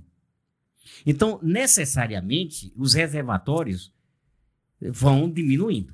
Então, essa aí é outra prática. Aí vem a indústria, aí vem o desperdício né, em cada casa, que a gente sabe que o brasileiro ele não se preocupa né, com o meio ambiente, né, vai tomar um banho e aí o chuveiro é ligado direto, a água indo direto para o esgoto, certo? Então, necessariamente, esse é outro processo, certo? Para que haja uma diminuição de recursos hídricos, né? Bom, A própria água na geração de, de, de energia, ela é liberada né, pelas comportas. E aí também existe desperdício. Essa água cai em algum ponto que necessariamente não retorna mais para aquele ponto de origem. E tem a questão da evaporação, porque está lá a barragem com água né, retida Represada, né? e represada, então a evaporação nós perdemos, logicamente, ao longo do tempo. É diferente a evaporação de água corrente para essa água, água represada, parada. né? Isso. Até porque o nosso clima aqui é predominantemente tropical com altas temperaturas, né? Aí isso é uma conjuntura de fatores. Em se tratando da energia alternativa, como a solar, a eólica, certo? Aí nós temos, por exemplo, o sertão nordestino, né? Excelente para produzir energia solar, né? Você vai para o litoral, excelente para produzir energia eólica. Mas aonde está o problema? No dinheiro, minha gente, no consumo, certo? Do megawatts dessa, dessa energia. Eu sou um assalariado. Como é que eu vou comprar energia solar? Um projeto caríssimo. É caríssimo. Porque o problema daquelas placas fotovoltaicas é exatamente na questão da manutenção. Aquelas placas não são permanentes, não. É, tem um tempo. Tem, né? tem tempo de, de validade. 25, 25 anos, é? Por aí. certo? Que precisam ser renovadas, certo? E aí é onde encarece a coisa também, né? Tá certo? Então, o assalariado, a maioria da população brasileira ganha um salário mínimo, certo? Só tem um jeito dele ter energia solar, é se chegar a casa e deixar o sol tomar de conta do, do, do- é, é, dos compartimentos, né? Que, por sinal, nem tem muito, né? Compartimento. Quem ganha Já se- salário mínimo, coitado, tá quase morando na Já se calçada. num calor desse, já se pelo. Isso é um Não, conselho. eu não tô, eu tô ironizando aqui, mas é no sentido eh, figurado, certo? Eu não tô desejando isso para ninguém, certo? Mas eu tô é, é uma Use brincadeira filtro saudável. solar. É. É, é, não, é, é, se, se for usar filtro solar, o salário mínimo não dá para pagar, Aí não. já também era. não. Aí terminou. Certo? Pronto, aí você vai morrer de fome. Aí pronto. Você salva a Tá pele a e morre de fome. Tá Gente, difícil. esse país, certo? É, é, é uma, é, uma, é uma tragédia anunciada. Desculpe a minha sinceridade, né? eu- Mas, mas- assim, mas a é gente tá verdade. brincando O senhor tem que aqui, dizer isso mesmo. mas eu não tô aqui. Mas não é aqui de Lógico. forma alguma fazendo proselitismo político, não. Nem jogando aqui pra galera, não. A gente tá discutindo o assunto. Que essa ali, sua- suas colocações são excelentes, assim. É, São eu, excelentes. é, eu não quero aqui, olha, eu queria que o nosso público é, é, aí é, nos assistindo, né, é, não, não, não entenda que eu estou aqui, logicamente, menosprezando ninguém, eu não tenho esse direito, né, certo? Mas, assim, a gente está num, num ba- num bate-papo i- informal, né, e necessariamente a gente usa essas brincadeiras mais para desopilar, né, Léo? Sim, sim. Mas assim, mas a realidade é cruel, certo? Energia eólica é outra energia caríssima. O, o, o grande lance aí, né, professor, é justamente Questão o custo, tecnológica. o custo do, do megawatt produzido, né? A Exatamente. hidrelétrica não tem quem consiga ir com ela. Não, é mais barato. de É mais barato. né? É mais acessível. Bem mais É. Agora, É- professor, a gente, enquanto país, enquanto nação, não teria condições de produzir esse material, tipo essas placas fotovoltaicas, esses inversores. Os inversores a gente já produz no sul do país. Tem fábricas lá que produzem isso. Agora, as placas, todas são importadas ou do Canadá ou da China. Tá entendendo? E esse é um dos fatores que eu acredito que torne muitas vezes o, o projeto inviável pra gente. Quem investiria? O Estado ou a rede privada? Eu acho que o Estado. Parceria. Isso, exato. Parceria. Inclusive, o Parceria. Estado ele deveria ter uma responsabilidade de incentivar, né, de fomentar. Sim. Porque um, um banco público, ele não serve para dar lucro para o Estado, ele serve para fazer com que as pessoas tenham acesso a capital de giro, tenham acesso a bens de consumo e possam produzir. No, Socializar no a nosso economia. caso, os bancos públicos eles são feitos para ter lucro no final do ano. Eu faria o seguinte. Vamos lá. né? Eu faria o seguinte. Eu não sei se, se, se vocês concordam comigo, principalmente nosso público é, é, que, que, que nos assiste, né? É, eu faria o seguinte: eu, eu, como gestor, eu investiria na mão de obra, investindo na educação. Educação. Isso, Ah. investindo na educação. Mão de obra qualificada. Porque para produzir Que tecnologia. está indo embora. É, Que claro, faz tempo, faz tempo. Eu investiria na mão de obra qualificada, né? Claro que aí para isso tem que investir na educação, como a Índia faz, como a Índia faz, né? E faria uma parceria com a iniciativa privada que tem o dinheiro, Eu acho que não é impossível o Estado brasileiro, em comum acordo com a iniciativa privada, certo? É, promover o desenvolvimento desse país, não. Agora, o que a gente vê comumente aqui é entregar as riquezas nas mãos do capital privado e não querer necessariamente participar de nada. Dividir nada. Assim, não, não, quer, não querer dividir nada, Presta exatamente. minha Esse é o problema. preste atenção. Não sei se vocês me entenderam. Entendemos. Mas eu, eu vejo sim, que é sim. por aí. Entendemos sim. Presta atenção na minha pergunta. Então, o Brasil hoje, na verdade, precisa é de um projeto político. Um Claro, projeto que una a nação é sim. e que, de certa forma, é, reduza essas arestas Eu e sei onde você traga quer chegar, viu? uma estrutura melhor para o país e para seu povo. Porque quando você fala, nós estamos completamente absortos, estamos soltos aí a própria sorte Deus dará. É, será que um líder ou o povo, quem, quem é que faria isso? Eu não É- acredito não nessa figura aí. Pois é, desse, mas olha, é, desse santo já você tá salvador aí que você pra- tá colocando. já você está aqui para abrir nossa mente. Aí. Olha, O que, que eu- você acha, do, professor? do jeito que o Brasil Porque se que- da encontra... forma que, o- que o, o professor falou, é um, pro- é um projeto, isso é projeto, gente. Isso é projeto de nação. Exato. Isso é você ter algo, não é você ter um governo que diz, não, vamos repensar as estratégias de como desenvolver esse país. Temos condição, condições? Temos. Precisa de quê? Educação, investir em educação. Precisa de quê? Parceria com a iniciativa privada. Você Vamos quer lá. exemplo de uma nação que fez um projeto a longo prazo? A China. A China fez um projeto a longo prazo que deu certo, né? Coreia. Mas, mas eu não vou nem falar. Pronto. Coreia. É, é, é, eu não vou mais, eu não vou nem falar da China, eu vou falar da Coreia do Sul. Hum. A Coreia do Sul, quando foi, é, é, é, depois da Segunda Guerra Mundial, que ela foi contemplada com grandes investimentos japoneses, norte-americanos, investimentos privados. Foi que o governo da- Coreia do Sul fez. Começou a investir na educação. Criou uma condição né, extremamente favorável na, na conjuntura da, da, da mão de obra qualificada. E hoje, dos tigres asiáticos, a Coreia do Sul é o país que mais necessariamente tem tido sucesso na produção industrial. Produz tecnologia, né? Outro exemplo bem interessante que vale a pena a gente citar aqui é o da Índia. É o da Índia. A Olha- Índia, a Índia é um dos maiores desenvolvedores de software do, do is- planeta. exato. Inclusive, a gente tem um trabalho aqui que quem fornece é um indiano, o Pois é. Ravi. Agora, olha, veja, veja a estratégia do- do- de governos anteriores é, é, na Índia. Né? A mão de obra né, foi preparada na Europa, certo?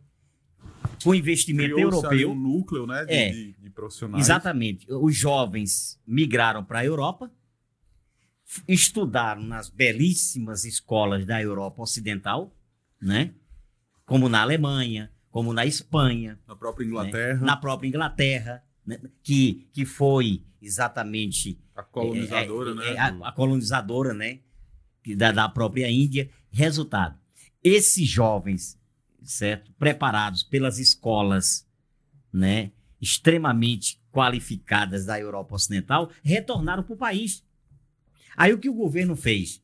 É hora agora de contemplar essa mão de obra qualificada. Vamos investir. Vamos investir na produção tecnológica. A Índia hoje dos BRICS, né? Que é aquela conjuntura dos, dos cinco países B, de, emergentes, esse né? B de BRICS é Brasil. É, Brasil, Rússia, Índia, China e África do Sul. Pelo menos era, né? É, é, pelo menos era. Né? Estou falando de BRICS ainda porque eu estou com É saudade gente da é época que foi formado, né? Exatamente. Saudosista de E- Jaci. Isso. Mas o- a Índia, a Índia hoje é um exemplo, certo? É, é, a ser seguido de um país que realmente deu certo, né? A Coreia do Sul deu certo. Professor, mas, mas aí a gente tá olhando num campo social também, N- Não, no campo econômico. certo? No campo- porque, veja bem, é, é, a gente não pode é, é, generalizar no campo social, porque a Índia tem o quê? Tem um- mais de um pobre. bilhão de habitantes, inclusive vai ser o país mais populoso do mundo daqui, no mais tardar 10 anos. Mas a Índia já é está um caso. Eu gostaria que o professor Jaci, se pudesse, falasse sobre a Coreia do Sul, porque a Índia tem um problema, não é problema, mas é uma questão religiosa. Eles É, vivem, é, o ele- eles hinduísmo. vivem em castas. Sim, então sim. há uma Sim, é, mas- inibição, uma proibição que você evolua de casta para casta. Então você que nasceu para ser pobre, em Mas, tese, vai permanecer em pobre tese, né? até morrer. É, Então, mas olha, veja a bem. Coreia do Sul é interessante. É, mas veja bem, é, o sistema de castas na Índia é- é- hoje é proibido por lei. Só que a cultura indiana, Mantém ainda. a cultura indiana é difícil de ser Claro. aniquilada. É é, é milenar- uma coisa é que vai milenar. É. levar ainda muitas É porque o- É gerações, milenar. né? Sim. É sujeito- milenar. O sujeito nasceu ali naquela exato, casta. exato, exato. Ele não vai querer dividir lucro com ninguém, né? É uma cultura milenar. Exatamente. assim. Aí é difícil. Você, para você Uhum. mudar a estrutura cultural de um povo, não é fácil. Mas vamos lá na Coreia, porque- porque a região. Sim, mas eu vou falar da, da Coreia. Me perdoe, porque eu ainda estou dentro da Índia. Porque Vai lá, vá. é, a- é, aquilo que, que me encanta mais dentro da Índia, na realidade, é, é aquela dualidade né, de situações. Né? De um lado, um país que cresceu né, é, com base numa tecnologia avançada, é uma referência no mundo subdesenvolvido, Sim, sim, sim. e ao mesmo tempo, né, o sistema de castas é o que impede o desenvolvimento social. Porque quem é rico lá não quer que pobre cresça. Né? É, A desigualdade social na Índia tem muito a ver com o sistema de casta. Né? Tem muito a ver. A gente sabe disso. Infelizmente, certo? E é, é, uma, é uma coisa que a gente não pode omitir. Essa, essa elite não seria um pouco parecida com a nossa elite do atraso aqui, não? É, é, é, até porque eu, eu sempre achei o seguinte, Léo. Elite é elite. Rico não quer se misturar com pobre. né? Agora, eu não sei o que danado pobre tem que adora rico, certo? Olha, eu sinceramente não, não, não consigo, eu não consigo entender né, como é que pobre né, ama tanto o rico. nesse o rico, Eu não vou entrar nesse debate. não. É, mas como- eu concordo de quando o rico não gosta do pobre. O que o rico quer é explorar pobre. Mas, Exato. mas no Brasil é tem explicação, Léo. Me perdoem do- os ricos. sugar até o tutano. Exato. Certo? Mas no Então, Brasil tem explicação. Eu, pelo, pelo menos assim. Sim. É a ideia, é a ideia do. é em qualquer do- canto, meu filho. Em qualquer canto. Não, mas ainda essa, a questão religiosa pesa muito. Sim, mas Aqui não, aqui eu me Aqui tem, um- tem uma, tem uma questão histórica também da nossa própria tem. colonização, né? é porque Desde cada a- povo, da- da- cada eu acho sociedade tem que sua vocês- realidade. Eu acho que vocês até já, já ouviram falar da expressão, acho que é do, do Darcy Ribeiro, é do Florestan, que ele fala do homem cordial no Brasil. Dessa ideia de você, de estar tudo ruim e a gente concordar, tá entendendo? Tipo, a gente não se revoltar com aquilo, tá entendendo? A gente ir levando, levando, levando e... O Brasil tem, tem, tem um- isso conta também, Léo. Por exemplo, a nossa tradição escravocrata, entendeu? Então, assim, é interessante para o indivíduo que vem da, da baixa sociedade, ele quer mostrar que ele é diferente daqueles que a, a- a- a- diferente da classe que ele pertencia. Então, há no Brasil uma série de outros pormenores. Agora, eu estou curioso, Jaci. Você vai falar da Índia, pode falar. Não, não. O eu- programa eu, é eu seu. Vou, eu vou falar É da Coreia do Coreia Sul. do Sul, tô- é porque a Coreia do Sul tem uma, uma área territorial menor do que o Brasil. Sim, sim. E há um desenvolvimento, inclusive na área da educação, estupendo. A Coreia do Sul, até os anos 70, era a 50 economia do mundo. E hoje está entre a- né, as economias mais punjantes. Uma das economias assim mais eh, celebradas para o mundo capitalista. Há também, eu sei que há desigualdade social, mas menor que o Brasil. Mas o que me espanta é que, com esse desenvolvimento tecnológico, a Samsung, por exemplo, né, se me falha a memória, a Hyundai, por exemplo, é, eles investem. Tem aí o- Léo, não sei se Léo é fã, acho que Léo é fã do K-pop, né, Léo? É uma Oh. política de. K-pop é aqueles meninos que dançam e cantam e não sei o quê. É o pop que coreano, né? Enlouquece as adolescentes brasileiras. Mas aqui é uma política de Estado, Jaci. O Exatamente. Estado vai lá e monta aquela banda e ganha bilhões de dólares em cima Mas disso. aí não é só uma questão financeira, tem também um posicionamento cultural do país. Claro, tá vendendo uma imagem. Toda Hoje, potência vende hoje o sua cultura. Hoje o adolescente brasileiro, é a pa- parte do adolescente brasileiro, é apaixonado por aquilo. Eles chegaram até nós e nós não chegamos até ele. E nós somos uma potência de Jaci. É, mas eu, eu, eu, Vamos lá, correto. é, mas eu queria lhe dizer uma coisa. É fácil de explicar. Não é nada difícil. Veja bem, é, existe dois grupos de tigres asiáticos. Os antigos tigres, que são Taiwan, que é Formosa, né, que juridicamente ainda pertence à China, nós sabemos disso. Nós temos Hong Kong, que também juridicamente pertence à China, né, que foi devolvida né, em 1997. Hong Kong faz parte dos antigos tigres. Temos a Coreia do Sul e temos Singapura. Singapura. A proposta do, do sistema capitalista para esses países foi implantaram uma industrialização, certo? Extremamente moderna. Então, aí por si só, já dava uma arrancada, né? No quesito mão de obra qualificada, Sim. certo? E Que posteriormente Isso. na venda da commodity, Isso. que é bem mais cara, né? Ex- Exato. E aí, o que foi que aconteceu? O sistema capitalista fez uma parceria com os governos desses territórios, principalmente da Coreia do Sul. Aquilo que eu disse, a parceria entre a iniciativa privada e o Estado. O Estado investiu na educação, porque não é porque eu seja professor e da área de humanas, né? É, que Cuidado, É, professor. Dizer é que, que- a idade humana hoje é muito perigoso. Sim, mas eu, eu assumo o que eu faço, certo? Eu não tenho medo. Aliás, eu nunca tive medo de nada nesse país. declarações aqui, polêmicas. Certo. Que é de humanas e que é É. Não, mas, comunista. mas eu, eu me orgulho. Eu me orgulho quando alguém diz que eu sou comunista. E de humanas? É- é- na realidade, ser de humanas é ser É ser comunista, nesse país. né? E ser né? comunista é ser de humanas. É, ser de humanas. E assim, Não quando- há saída é, para a nossa situação. Quando eu me preocupo com a miséria do meu povo, com a fome, com o desemprego, eu estou no caminho certo. Você é simplesmente É. um, homem de bem, cara. É o eu que eu estou no entendo. caminho certo. Eu entendo assim, É. sabe? Sem ideologias. Eu acho que você querer o bem do outro. Não é só cristão, porque a gente trabalha né, aqui não só com cristianismo, mas para quem quiser ter sua religião de bem. É, eu acho que é você ter um pensamento bacana. É isso aí. Por mim, não teria fome no, no- no meu Brasil.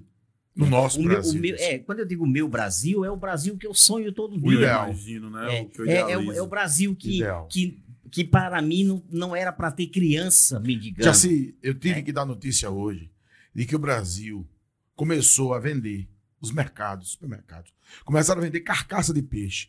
Já Eu estavam vi. vendendo pé de galinha, Complicado. carcaça de frango, Ossadas. osso, ossadas. E, vem- e agora começa. Tanto é que hoje o, o Ministério da Economia, estou com a matéria aqui, inclusive, aberta, houve uma invasão e é, é, picharam, né? Jogaram pés de galinha no chão do ministério, jogaram carcaças de frango, ossos, dizendo assim, onde que o Brasil é o paraíso de Guedes e o inferno do povo que passa fome. Esse é o Exato, Brasil, né? velho?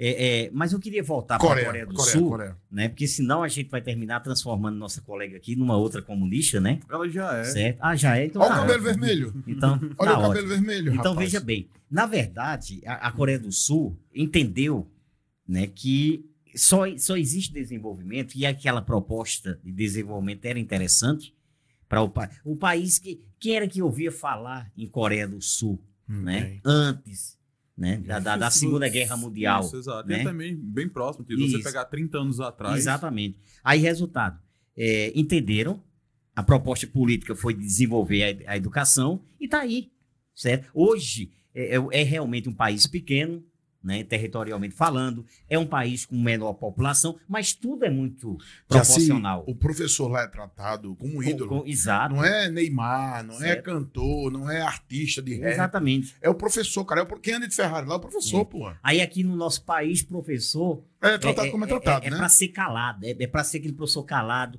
Por que é que existe a escola sem partido aqui, defendido por muitos políticos? Que, Porque que, na não verdade querem. tem partido, né? Tem. É, porque não querem que a gente forme cidadão Consciente. né, né? consciente, criticamente consciente, certo? Eu costumo dizer o seguinte: para me calar, é preciso me silenciar de forma definitiva. Porque se um dia eu for proibido de, de trabalhar como eu devo trabalhar dentro de uma sala de aula, não se preocupe, não.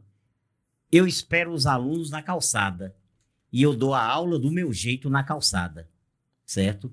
Sem cobrar um tostão de ninguém.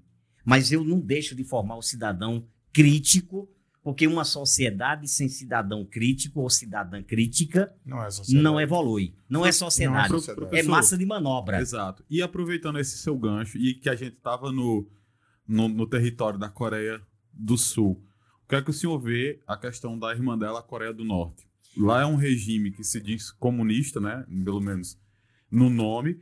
É um regime autoritário, mas tem um, um- um pequeno detalhe nele que é digno da gente parar e refletir, que é a questão deles não aceitarem o, o imperialismo norte-americano como plataforma de governo próprio. Então eles criam um, um, vamos colocar assim, um inimigo externo para manter-se como, como poder, né? Para assegurar seu poder.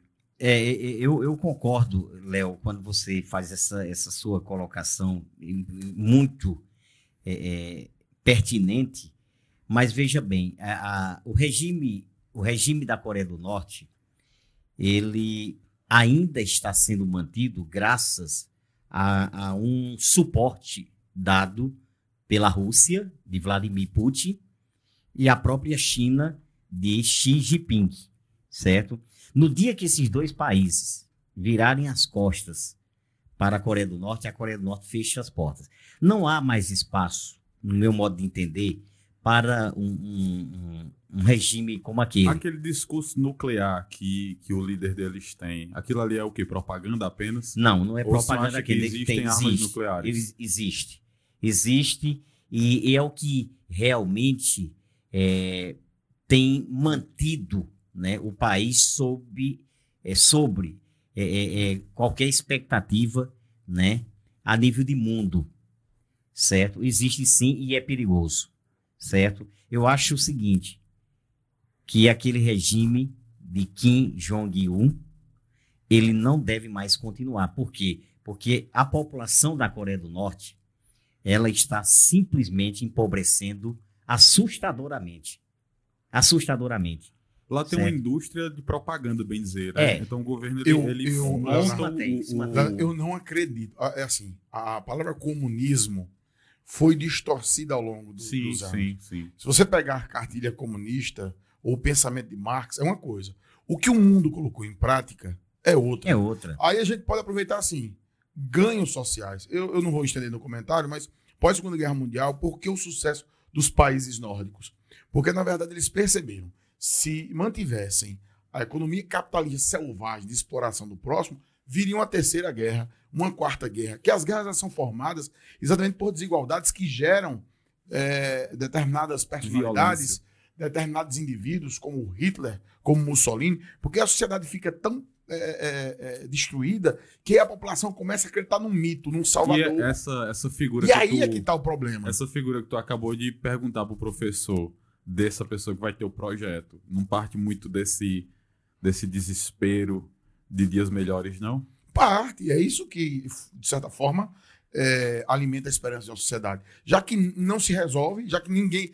Aí nasce a figura dos outsiders, né? esses caras que. Esse herói que vem de é, fora que vem do de sistema, fora, entendeu? na verdade. Aí nos países nórdicos, já se, eles implementaram uma política social muito grande. Sim. Aí a social-democracia, né? A ideia de... Então, assim, a, o que eles utilizam é, é, é o poder de distorcer é, a cabeça de pessoas que não têm a informação, como diz o professor Jaci, gente que é ignorante, que aponta para você porque você pensa no social ou pensa no bem-estar do próximo, aí você é comunista. Não, cara. O mundo é de todos. O mundo nasceu para um só. Entendeu? Tá por aí. É, mas né? é preciso que a gente, a gente faça uma coisa, uma, uma certa é, separação entre comunismo e socialismo. Isso né? dentro do argumento científico, é, é isso? isso? exatamente. Porque, veja bem, o, o que é o socialismo? É um sistema econômico. Pautado em quê? Numa economia estatizada, né? É, de planos econômicos, Isso é né? inventado. Como funcionou na União Soviética, né? E tudo mais. E o que é o comunismo? China, né? é, exatamente. O que é o comunismo? É, era, é, era, eu digo era porque surgiu na Rússia, uhum. né? Na época Lenin. da Revolução Leninista, Sim. né? E é, é, o comunismo ele sustentou o socialismo, certo? Na verdade é essa a explicação. Agora, um o, detalhe o que você. O socialismo ele meio que vende uma costela do, do comunismo. É, porque é o seguinte: para você bater de frente com o capitalismo, tinha que manter uma estrutura, na realidade, é, é, é dentro de, de, uma, de uma concepção né, é, opressora. Porque não era fácil romper com o capitalismo. Tá doido. Certo? Não era fácil. O que foi que Lênin ele fez quando ele assumiu no lugar de Kerensky, que era o líder provisório, né, menchevista. Quando ele assumiu, que retirou o país da Primeira Guerra Mundial, ele disse, né, quando ele implantou a NEP, que era o novo, é, é o, o, o novo plano econômico, né, ele disse: vamos dar um passo atrás para darmos dois à frente. Significava adotar medidas capitalistas, né, numa depois. economia que posteriormente seria totalmente planificada. Ele só conseguiu fazer isso através do comunismo, né? Ditatorial, porque é, é, o, o comunismo leninista, o comunismo stalinista, principalmente stalinista, foi ferrenho, certo? A, a- a formação da União Soviética não foi feita na base do diálogo, não. Foi na imposição, Sim. a chamada russificação. Aí veio Todo a ditadura. Né? Aí veio a ditadura. Aí veio a ditadura, que eu não concordo com ditadura. Diga-se de Pode passagem. ser de direita ou de esquerda. Não, né? não importa. Ditadura tira a liberdade de um povo. Não- eu não quero nem saber de onde vem a ditadura. Se do militar, se do civil. É, é, o que está acontecendo hoje, por exemplo, na Síria de Bashar al-Assad, é uma coisa absurda. Como aconteceu no Egito, né, de, de Hosni Mubarak, como aconteceu na Líbia de Muammar Gaddafi. Né? Aquilo não pode existir. O sujeito passar 40 anos no poder, certo? tirando totalmente a liberdade de um povo. É, eu vou dizer uma coisa aqui para ficar bem claro que eu não concordo com, com ditadura de modo, de modo algum. Na União Soviética, na União Soviética, existia uma prática que pouca gente tem conhecimento. Era a divisão, era a divisão da propriedade agrária em colcoses e sovicoses. Para quem né, não, não domina esse assunto, tá na hora de dominar, viu? O que eram os colcoses? Eram as propriedades agrárias em forma de cooperativas, né? Que eram mantidas pelo Estado, pelo Tá. Estado, Pra quem quisesse trabalhar. Sim, para quem quisesse trabalhar, mas sem receber grandes investimentos. Como é que o pequeno agricultor iria investir numa propriedade sem ter dinheiro? Hum. Né? E uma economia fechada, controlada totalmente pelo Estado. Produzindo muito pouco. Não, a população. Só pra trabalhar. Inclusive na Rússia hoje, ainda tem propriedades na base de colcoses. Não foram de- desmembradas, não. Certo? Aí o que eram os solvicoses? Eram as fazendas estatais controladas pelo Partido Comunista que trabalhava uma agricultura de, de, de exportação, um modelo de plantation, né? Monocultura, Sim, bacaninha. aí olha, com alta tecnologia, grandes investimentos e um detalhe. Como era que essa economia de, de plantation, ela funcionava dentro da União Soviética? Vendendo produtos agrícolas para o mundo capitalista. Nos bastidores, Minha existia uma nossa. relação entre Íntima. íntima entre o- o- o- a economia agrária altamente desenvolvida da União Soviética com o mundo capitalista. Os, mai- os principais produtos né, consumidos dentro da União Soviética, certo? Os produtos mais sofisticados vinham de onde? Da indústria capitalista de fora. Eram os membros do Partido Comunista que tinham acesso, porque eram os ricos que tinham. Então, esse foi o comunismo soviético Que não é, É. comunismo. que não que era o capitalismo camuflado, minha gente. É. Vamos Sim. deixar de, de ilusão E de besta, hipocrisia, né? é de hipocrisia, certo? Defender o- o- o- a União Soviética dentro da, da proposta comunista é você defender um capitalismo camuflado, certo? É não ter conhecimento. É não sei. ter conhecimento, certo? É, você quer explicar o que foi o comunismo soviético? Fala de colcoses e solvicoses? Morreu a certo? nota. Pronto, você entende absolutamente tudo. Tá certo? Essa é a questão. É, eu, eu, eu, eu brinquei no início da nossa, da nossa fala aqui, quando eu disse que alguém disse que eu era comunista, eu brinquei, mas eu não defendo o comunismo, não, porque comunismo é ditadura. E nem existe. Eu defendo a, de- a democracia E nem existe, né? certo? E para mim, democracia é liberdade. Agora, eu também não entendo liberdade com o povo passando fome, não. Eu não entendo democracia com analfabetismo, não. Eu não entendo democracia com desemprego, não. Com pai de família jogando seus, seus filhos embaixo das marquises das lojas, não. Democracia, para mim, é dignidade acima de tudo. Pra cada cidadão, né? Para cada Pra cada cidadão. Eu não nasci para ser miserável, não. Eu posso até ter nascido para ser pobre. Miserável, não. São coisas Viver de- abaixo da linha de pobreza, não. São coisas distintas, né? São Gerson? coisas distintas. Certo? Eu entendo que uma E sociedade. são coisas, são coisas causadas pelo homem, né? Exato. por uma má gestão Ex- dos recursos públicos. Exatamente. Eu entendo que uma sociedade ela, ela não, não pode ser igualitária. Porque uma sociedade igualitária não tem desenvolvimento, não. todo mundo na mesma condição. Eu É, defendo uma sociedade força, né? que tenha, na realidade, justiça social. Que eu não ganhe salário de miséria, mas que eu também não desconheça Não a importância do O rico. senhor, o senhor é a favor da, da renda universal? Sou. Agora, isso é muito difícil de, de, de acontecer. Você sabe disso, certo? Mas, É mas tem, tem, Não, mas tem é teóricos que falam que é um caminho para onde a humanidade está caminhando, tá entendendo? Que não tem volta. Existe um- uma automatização muito forte dos empregos, né? Inclusive, isso é um processo que é muito mais é, escancarado em países desenvolvidos, em que as Eu- máquinas estão tomando esses, esses empregos e Eu aí só vai sobrar o, Já o, o emprego criativo, né? É, agora veja bem. Eu acho que ele é comunista. É, é, a, questão, é, a questão é seguinte. Mais É, um, Léo, Léo tá, tá, tá, tá complicando minha vida, viu?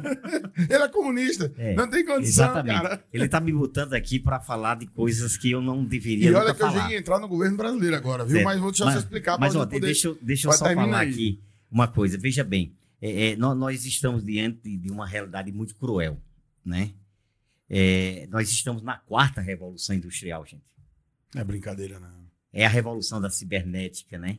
E ela é muito sutil, né, Isso, professor? E ao exatamente. mesmo tempo é uma É. porrada. Aí veja bem, o setor secundário hoje ele ele ele está sendo totalmente invadido, né, pelos braços mecânicos, né, que são os robôs, certo? Aí o que acontece? Eu, eu acho assim uma coisa impressionante quando eu vejo assim, o sistema capitalista ele só consegue sobreviver se ele estiver produzindo e alguém consumindo. Mas peraí, que lógica é essa? Que eu vou perder meu emprego? Como é que eu consigo ser Como consumidor? é que eu vou consumir? Mas- Como é que eu participo desse jogo? É, como é que eu vou participar desse jogo? Mas tem um detalhe. Aí, a batata quente vão jogar para a mão do, governo. gestor. Não, do gestor. Sim. Capitalista. Do- é, o capitalista vai jogar na mão do gestor. Se vire para gerar novos empregos. Porque aqui não tem como. Aqui o Certo. trunfo é pausa, É. aqui o coco Então, é veja seco, bem. meu irmão. É, aí o gestor, ele tem que ser inteligente. Para que ele possa ter uma equipe capaz de pensar. Voltamos pro projeto. É, o- é o projeto político. Voltamos pro certo? projeto. Vamos, vamos pensar uma política de geração de emprego e renda. Né? Para quê? Para que nós possamos manter o mercado consumidor aquecido. Agora, do jeito que está aqui, eu não sei bem aonde é que nós vamos parar, não. A Ford já Professor, foi mas- embora, mas, né? Mas vai ter emprego para todo mundo no futuro? Não, não, não vai ter. Não vai ter emprego para todo mundo. É aí onde a, a questão é muito, é, é muito elementar E delicado, Né? né? e delicada. Bom, eu digo aos, aos Sem alunos. emprego, É, eu digo aos alunos todo dia. aumenta a desigualdade, aumento da violência, Isso, problemas Claro. sociais Sem emprego se generalizam. É, Eu, eu digo a meus alunos todo dia. Digo, olha, gente, Vamos estudar. só há espaço para quem tem qualificação trabalhista. melhor, melhor. Porque uma coisa sou eu chegar para você e pedir um emprego. A outra sou eu estar em casa e você me convidar para trabalhar. Aí eu digo quanto eu quero ganhar. Né? Só que não é toda mão de obra que está nessa situação privilegiada, não. De dizer, olha, eu vou por tanto. Porque sabe que o concorrente, né, ele necessariamente ele vai absorver aquela mão de obra. Então, eu não entendo como é que uma, uma juventude é, anda tão iludida é, quanto essa, sem querer avançar em termos de conhecimento. Eu, eu não consigo entender, porque tudo conspira contra a gente. O senhor acha que essas redes sociais, essa informação, dizer- essa mediatização que está acontecendo Com não contribui para isso, não? Hoje uma criança sonha em ser um, youtuber, Com certeza. tá entendendo? É, mas aí veja bem, O maior canal de youtuber do mundo é uma criança que abre brinquedos. eu sei, é, é, existe, Com é, certeza. mas é, é, é aquela velha história.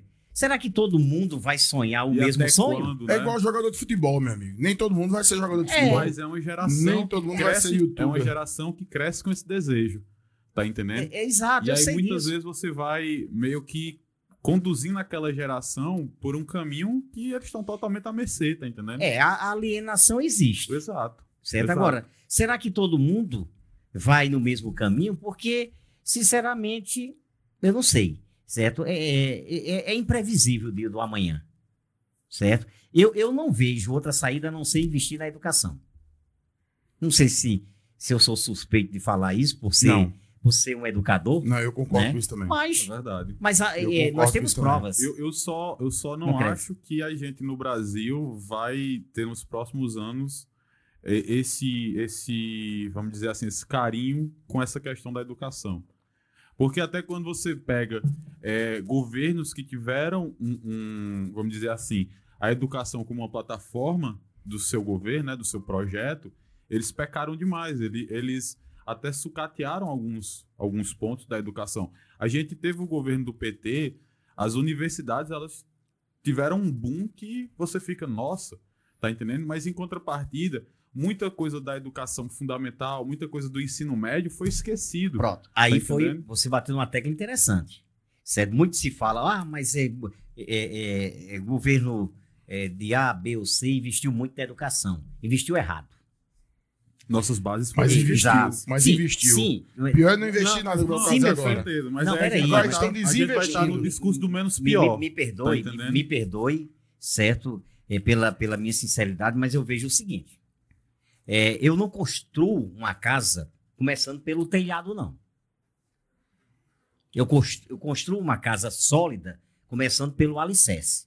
E se o alicerce não for bem elaborado, e não precisa ser arquiteto para entender isso, nem engenheiro civil, né? A casa cai. Certo? Então, é, é, é louvável, sem dúvida nenhuma, não vou tirar o mérito de ninguém. Investir no- em cursos superiores, abertura de novos cursos. Mas não foi só Certo. isso, gente. Sim, mas licença. Mas aí, veja bem, eu concordo com o Léo quando ele diz assim: esqueceram muito da, da educação básica, né? Que o ensino infantil, que começa pelo ensino infantil, né? Depois o fundamental 1, 2. Aí, como é que o nosso jovem está chegando na universidade? Né? Caindo pelas tabelas, Exato, sem conhecimento, exato. certo? Então entra numa universidade. Se chegar, né? se chegar. Porque não é Exa- um, não é um é, acesso No, no meio do caminho, Herbert, se desestimula Exato. e abandona. É o que a gente vê muitos jovens fora da escola. Mas aí, professor. Ó, e prof- aí, Léo, vamos entrar no outro papo. Eu, não, eu vou só comentar, não vou entrar no detalhe. Aí nós vamos entrar numa outra situação que envolve política e cultura. Sim, meu filho, mas, mas a gente precisa, a gente precisa entender que, que necessariamente, Herbert, é, é, a coisa tem que ser feita. Tem que ser feita, certo? É, porque, porque nós temos tantos, tantos profissionais sem a competência necessária. Porque foram trabalhados de forma equivocada, né? É, é, infelizmente, certo? As universidades, elas é, é bacana, eu defendo a, universidade para todos, certo? Eu, eu, não, eu não sou o ministro da Educação, né, atual, que diz que a universidade é para poucos, de forma Para nenhuma. todos, Ela né? é para todos. Agora, é preciso investir na base. Sim, sim. É, é preciso investir na base. Mas foi investido, Jaci. Por exemplo, eu, vou não, eu não vou me aprofundar nessa história, porque é um, é um debate mais complexo e vai, levar muito tempo. O Fundeb, os professor- o professor brasileiro nos anos 2000, ele não sabia nem se ia receber o salário. Hoje, se você é prof- professor do município, do estado, você tem uma garantia de receber o seu salário que foi elevado. Concordo. Criação de creches, Sim, Concordo. sim. criação de escolas, a rede pública da, da primeira, da primeira etapa Concordo. entendeu? Melhoria. Nós somos de uma época que se ia de é, pau de arara para a escola. Hoje você tem um ônibus pago pelo governo federal e não é do governo atual. Nasceu de outro tempo. Você vai passar de aula hoje de, de uma escola pública, você é, morria no calor, a cadeira se acabando, não tinha professor. Houve uma revolução. Agora, só para a discutir isso, a gente tem que levar em consideração dados, estatísticas, informações, que é o que foi o ideal. Claro, longe mas, disso, né? mas aí, é, Agora, cara, é uma coisa unicamente de você está falando de dinheiro e organização. Mas um planejamento a longo prazo para essa educação de base nunca existiu. Por exemplo, eu começo, por exemplo, eu começo, é uma opinião, para a gente poder voltar aqui para nossa para nossa pauta base. Eu acho que a educação deveria ser federalizada. Eu, eu começo por aí. Sim, Escola integral e federal.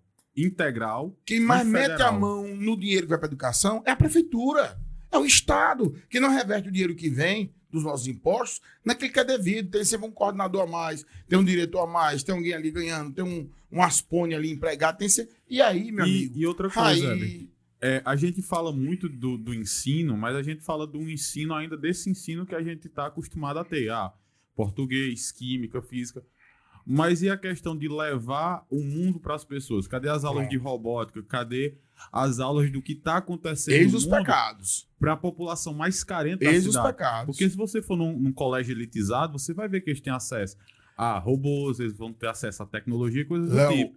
E o pessoal da rede pública, a galera que precisa também desse tipo de conhecimento, tá naquele Léo. mesmo esquema, tá entendendo? Só para você ver como é bem mais complexo o debate. O professor já se entende o que eu vou dizer agora, acho que você entende também. Deu uma organizada no sistema, mas o aluno tinha um que ia para essa escola que foi melhorada só para comer. Sim. E ia sim, porque sim, sim. tinha o que comer. Então, é só a educação? Aí não, a gente volta para o lado né, é, é, do discurso de Jaci. E o social? E a desigualdade? E o desemprego? Quer dizer, as famílias desorganizadas. Quem é que está ali preocupado em realmente entender que a educação salva o país? Eu, é uma discussão bem mais cansativa. né? É, é, Eu pra vou, gente encerrar isso. vou parar por aqui porque eu tenho que desenvolver nossa pauta, mas Deixa, eu só. é um assunto pesado, deixa, cara. Deixa eu só fechar aqui para vocês entenderem uma coisa que eu penso. É, para que nós pudéssemos ter uma educação satisfatória e que pudesse atender às necessidades da sociedade brasileira como um todo, precisaremos ter, em primeiro lugar, emprego e renda para as famílias. Em segundo lugar, a participação da própria família no processo educacional. Educativo. Porque a escola, ela não pode ser encarada como salvadora da pátria. Sim, sim. Ela é um instrumento né, é, é, de, Social de- de- é- evolutivo, exato. exatamente, um instrumento de aperfeiçoamento, Sim. né? A escola não pode resolver todo o problema, até porque não, a escola não é formada por Jesus Cristo, né? É, é- é formada por aliados dele, né? Agora, para obrar, obrar milagre, só Jesus Cristo. E, complicado, e- e por nossa. último, eu quero dizer para vocês o seguinte: a elite brasileira Não quer. ela não aceita que a educação seja de qualidade. Vamos apenas fazer assim: vamos criar números para a gente apresentar na ONU, né? Toda vez que nós formos lá, para ela acreditar que aqui vai tudo muito bem. A gente faz de conta que a gente investe, o professor faz de conta Que que, dá aula. ensina e o aluno faz de conta Que que, aprende. aprende. No final, a gente vê o resultado satisfatório para uma minoria privilegiada. Pronto, essa é a realidade brasileira. Olha onde, entra E a tchau. Coreia, olha onde entra a Coreia do Sul aqui, numa situação como essa. Diferente. Na, Coreia do Sul, é qualidade. O aluno que tira 7, por exemplo, e até 8, comete suicídio. A educação lá Não, existe. é- eu não era pra eu ter tá, tá tendo essa conversa com vocês se eu fosse coreano. Pois é. Lá você tem, por exemplo, escolas em que o aluno é separado por a sala é separada por cockpit. Por quê? Porque olham o aluno, im- impede dele conversar com o coleguinha do lado e ele tem que estar ali centrado. O- a criança, nos nos primeiros anos da escola na Coreia do Sul, são chamados de os alunos dos avós. Porque os avós já estão aposentados, estão num país diferente, muitos não têm mais o que fazer, outros têm outras atividades. Aí o, o avô acompanha a criança e fica de olho, fica na janela, fica ali. Na, ali. Quer dizer, para o menino não. Né? Pô, mas, É cultura, mas velho. É um monte de é- mas coisa, por que, é que você tem um índice de suicídio altíssimo nesses lugares? Pronto, aí é. Que quando uma pessoa não passa Isso é verdade. ele vai Isso lá é verdade, porque aí na cultura que foi desenvolvida lá, da década de 70 para cá, dos anos 70 para cá, é que diz que você não consegue acompanhar, você não. Você é um incompetente, você é um desqualificado. E aí você é tido como alguém que não se qualifica para aquela sociedade. É uma distorção. Entendeu? Eu dei um exemplo, eu não disse que era o ideal. Mas um exemplo é que, no caso da colocação do professor de Jaci, lá busca-se a qualidade. Aqui não, nós buscamos números. Aqui ninguém está preocupado com a qualidade. Como seria essa qualidade? Aqui é quantidade. Aqui é quantidade. Como seria essa qualidade? O professor de Jaci fala, eu acho que foi assim que eu entendi. Se você não está apto, cara, para ir para o outro nível, você não vai. Você tem que dom- dominar aquelas habilidades básicas, ter competência mínima para poder sair do primeiro ano para o segundo ano, para sair né, da, do ensino médio para a universidade. E o que é que nós estamos fazendo hoje? Estamos Passa. de malote, meu amigo. Porque se você reprova, a chance do cara se desestimular é maior. Pois é, mas isso aí tá, né? E ele volta mais, não. E ele Pois não é. volta mais. Olha aí a situação que a gente tá. Vamos voltar para a pauta. Vamos eu vou pauta. pra Coreia É, eu- eu vou eu, pra vou, pauta eu vou fazer minha última pergunta. Ele, Léo não vai deixar a gente voltar para a pauta. Ele gostou da conversa. E, e aí o Herbert fica à vontade. Mas eu queria, assim, que o senhor fosse muito sincero para dizer qual o futuro que a gente tem. Vamos transferir essa pergunta para Jesus Cristo. Não, Certo. mas com base nessa conversa Certo. que a gente Não, teve hoje, teve hoje. Olha, O, o- o filho do senhor tá com quantos anos? eita, meu filho está com 21 anos, certo? É, estudante de direito. Ah, É Certo? corajoso. Se Deus quiser, vai ser um dos grandes Vai trabalhar no meu escritório. eh, juízes desse país.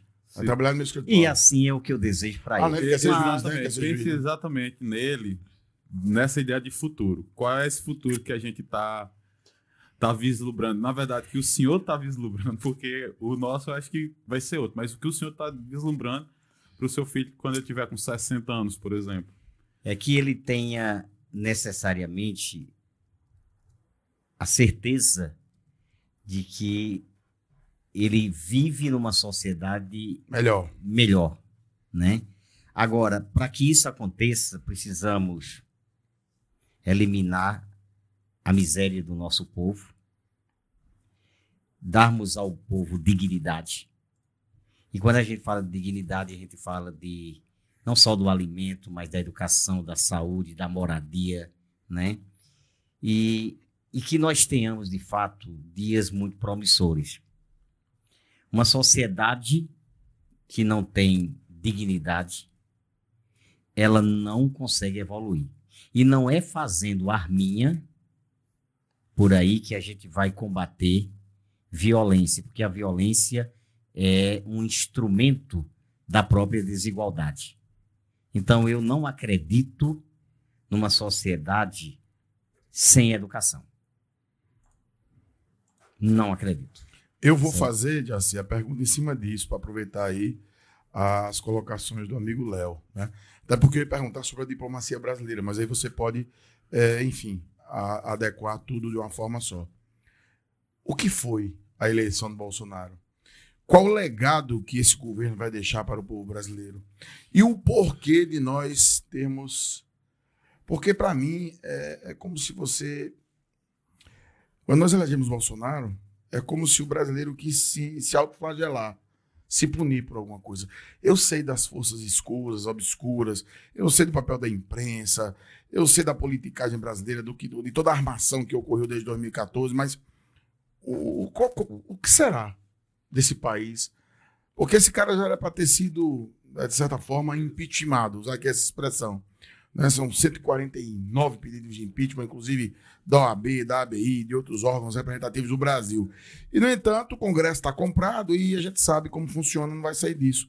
Mas eu quero saber, como professor de geografia, especialista em história, um estudioso da sociedade, aqui envolve também geopolítica brasileira, é claro.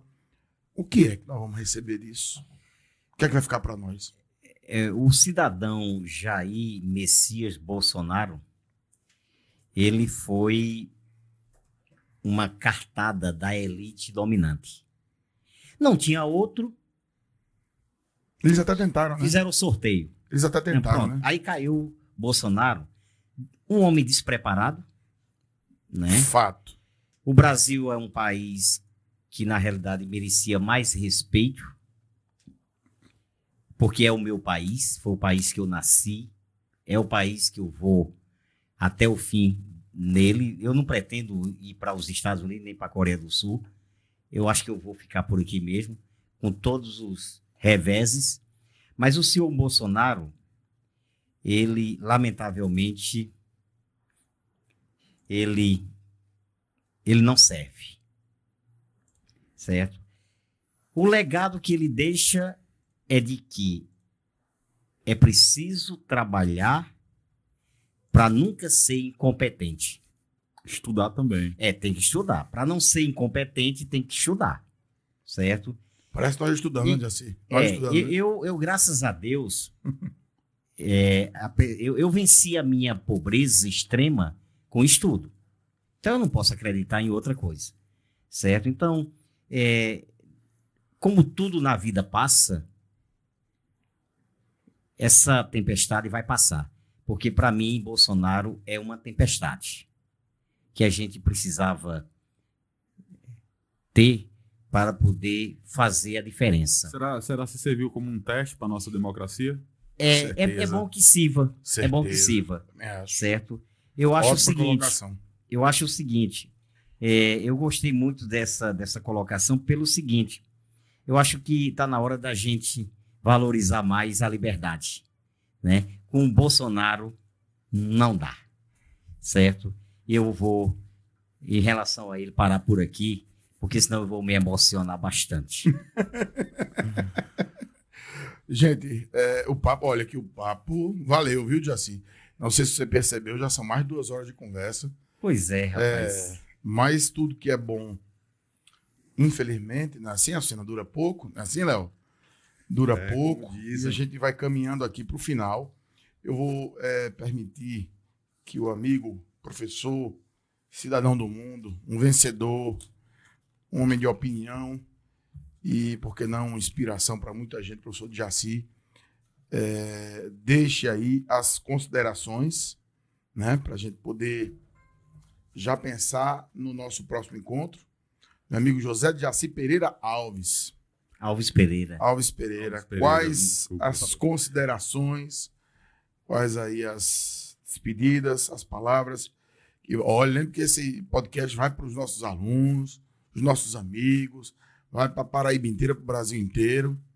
E eu queria que você se despedisse aí, colocasse para a gente as últimas palavras. Eu queria, é, é, antes de, de meu agradecimento final, eu queria rapidamente deixar uma mensagem de otimismo com uma passagem da minha história, se vocês me permitirem. Fica à vontade, professor. No ano de 1975, vocês não eram nascidos ainda, né? Nem nossa amiga aqui. Eu tinha 10 anos de idade e eu estudava à tarde numa escola lá da cidade de Souza e eu pedi à minha mãe o almoço. E ela olhou para mim e disse: Meu filho, você vai para a escola hoje se você desejar. Mas hoje nós não temos o que, o que comer na panela. Seu pai está desempregado. Eu não consegui ganhar nenhum tostão porque minha mãe era costureira. Ela já ela já é aposentada, né? Tá com 85 anos. Meu pai já é falecido. E ela disse: se você quiser ir para a escola, vá. Mas você saiba que eu não tenho culpa de você estar com fome. Aliás, todos nós estamos. E ela começou a chorar. Esse fato eu nunca esqueci. E eu tinha uma prova de matemática para fazer no quarto horário. E eu não podia perder essa prova. E essa prova foi a maior prova que eu tive em toda a minha vida. Porque ela me mostrou que, mesmo com fome, eu era capaz de fechar uma prova de matemática. Porque eu tinha um objetivo, que era vencer a própria miséria. Por isso que eu falei tanto de miséria aqui nesse bate-papo, de desigualdade social, de socialismo, e até me coloquei à disposição de quem gosta de criticar os comunistas, certo? Mas eu fui para a escola com fome, Léo, e na hora do intervalo, todos os meus colegas foram lanchar. Era uma cantina que tinha na prefeitura de Souza e o colégio ficava de frente. E eu fiquei estudando para a prova porque eu não tinha o que comer. Eu não tinha dinheiro. E quando eu, a professora chegou, depois do intervalo, eu fiz a prova, tirei um 10. E para mim, foi realmente uma coisa que me faz acreditar sempre na possibilidade de você vencer os obstáculos. Então, todas as vezes que eu olho para mim mesmo no espelho, eu digo assim, cara, tu és o maior vencedor deste país. Eu sou teu fã, certo? Eu digo para mim mesmo, eu sou teu fã.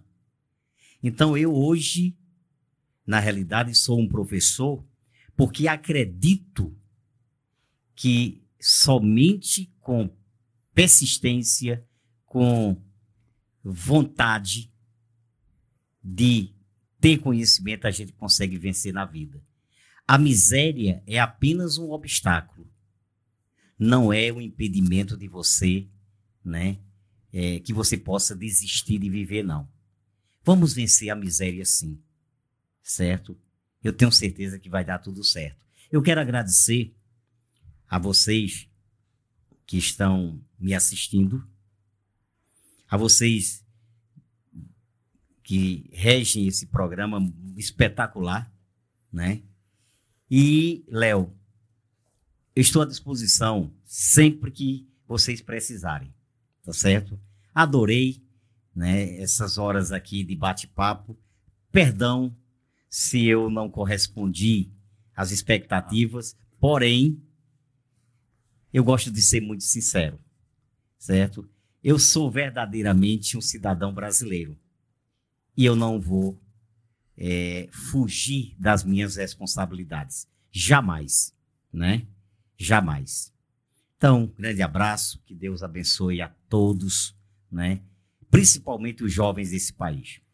Ok? Professor de Jaci, professor, geógrafo, pedagogo, homem do mundo, homem da vida, da luta. Uma história maravilhosa, uma entrevista excelente. Eu acho que pode falar é, ganhou muito com a sua presença aqui. Que a gente possa ter a presença de outros de Jacires, ou outros de Jaci, por assim dizer, que é até uma expressão tupi.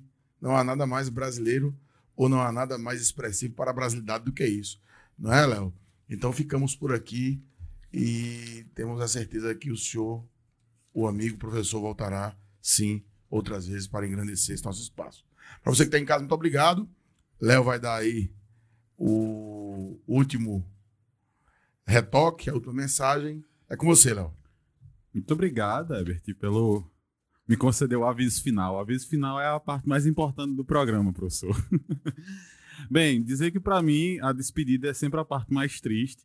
Foi uma conversa extremamente prazerosa, professor. É, a gente e, e, assim a gente se emociona com com as suas falas, com o seu depoimento, porque a gente vê muita autenticidade nela. E foi um aprendizado riquíssimo, acredito que não só para a gente, mas para quem vai nos assistir, vai ser uma conversa que vão levar para o resto da vida. E esse é o nosso intuito, que a gente leve inspiração para as pessoas. É, torcer para que nas próximas temporadas o senhor volte para a gente conversar sobre outros assuntos. Teve muita coisa de geopolítica que a gente conversou anteriormente que não conseguimos abordar, mas que futuramente vai acontecer. E para você que nos acompanhou até agora, muito obrigado por estar com a gente até o final desse episódio. Se você ainda não nos seguiu, segue, se inscreve no nosso canal, que é muito importante para fomentar esse tipo de diálogo, tanto na nossa região como no nosso país. Tá certo? Lembrando que hoje, se você já pediu sua pizza ou se ainda não pediu, aproveita essa parceria que a gente está tendo com 88 Street e pede a melhor pizza da nossa região. Tá certo? Para todo mundo, o nosso muito obrigado e até a semana que vem.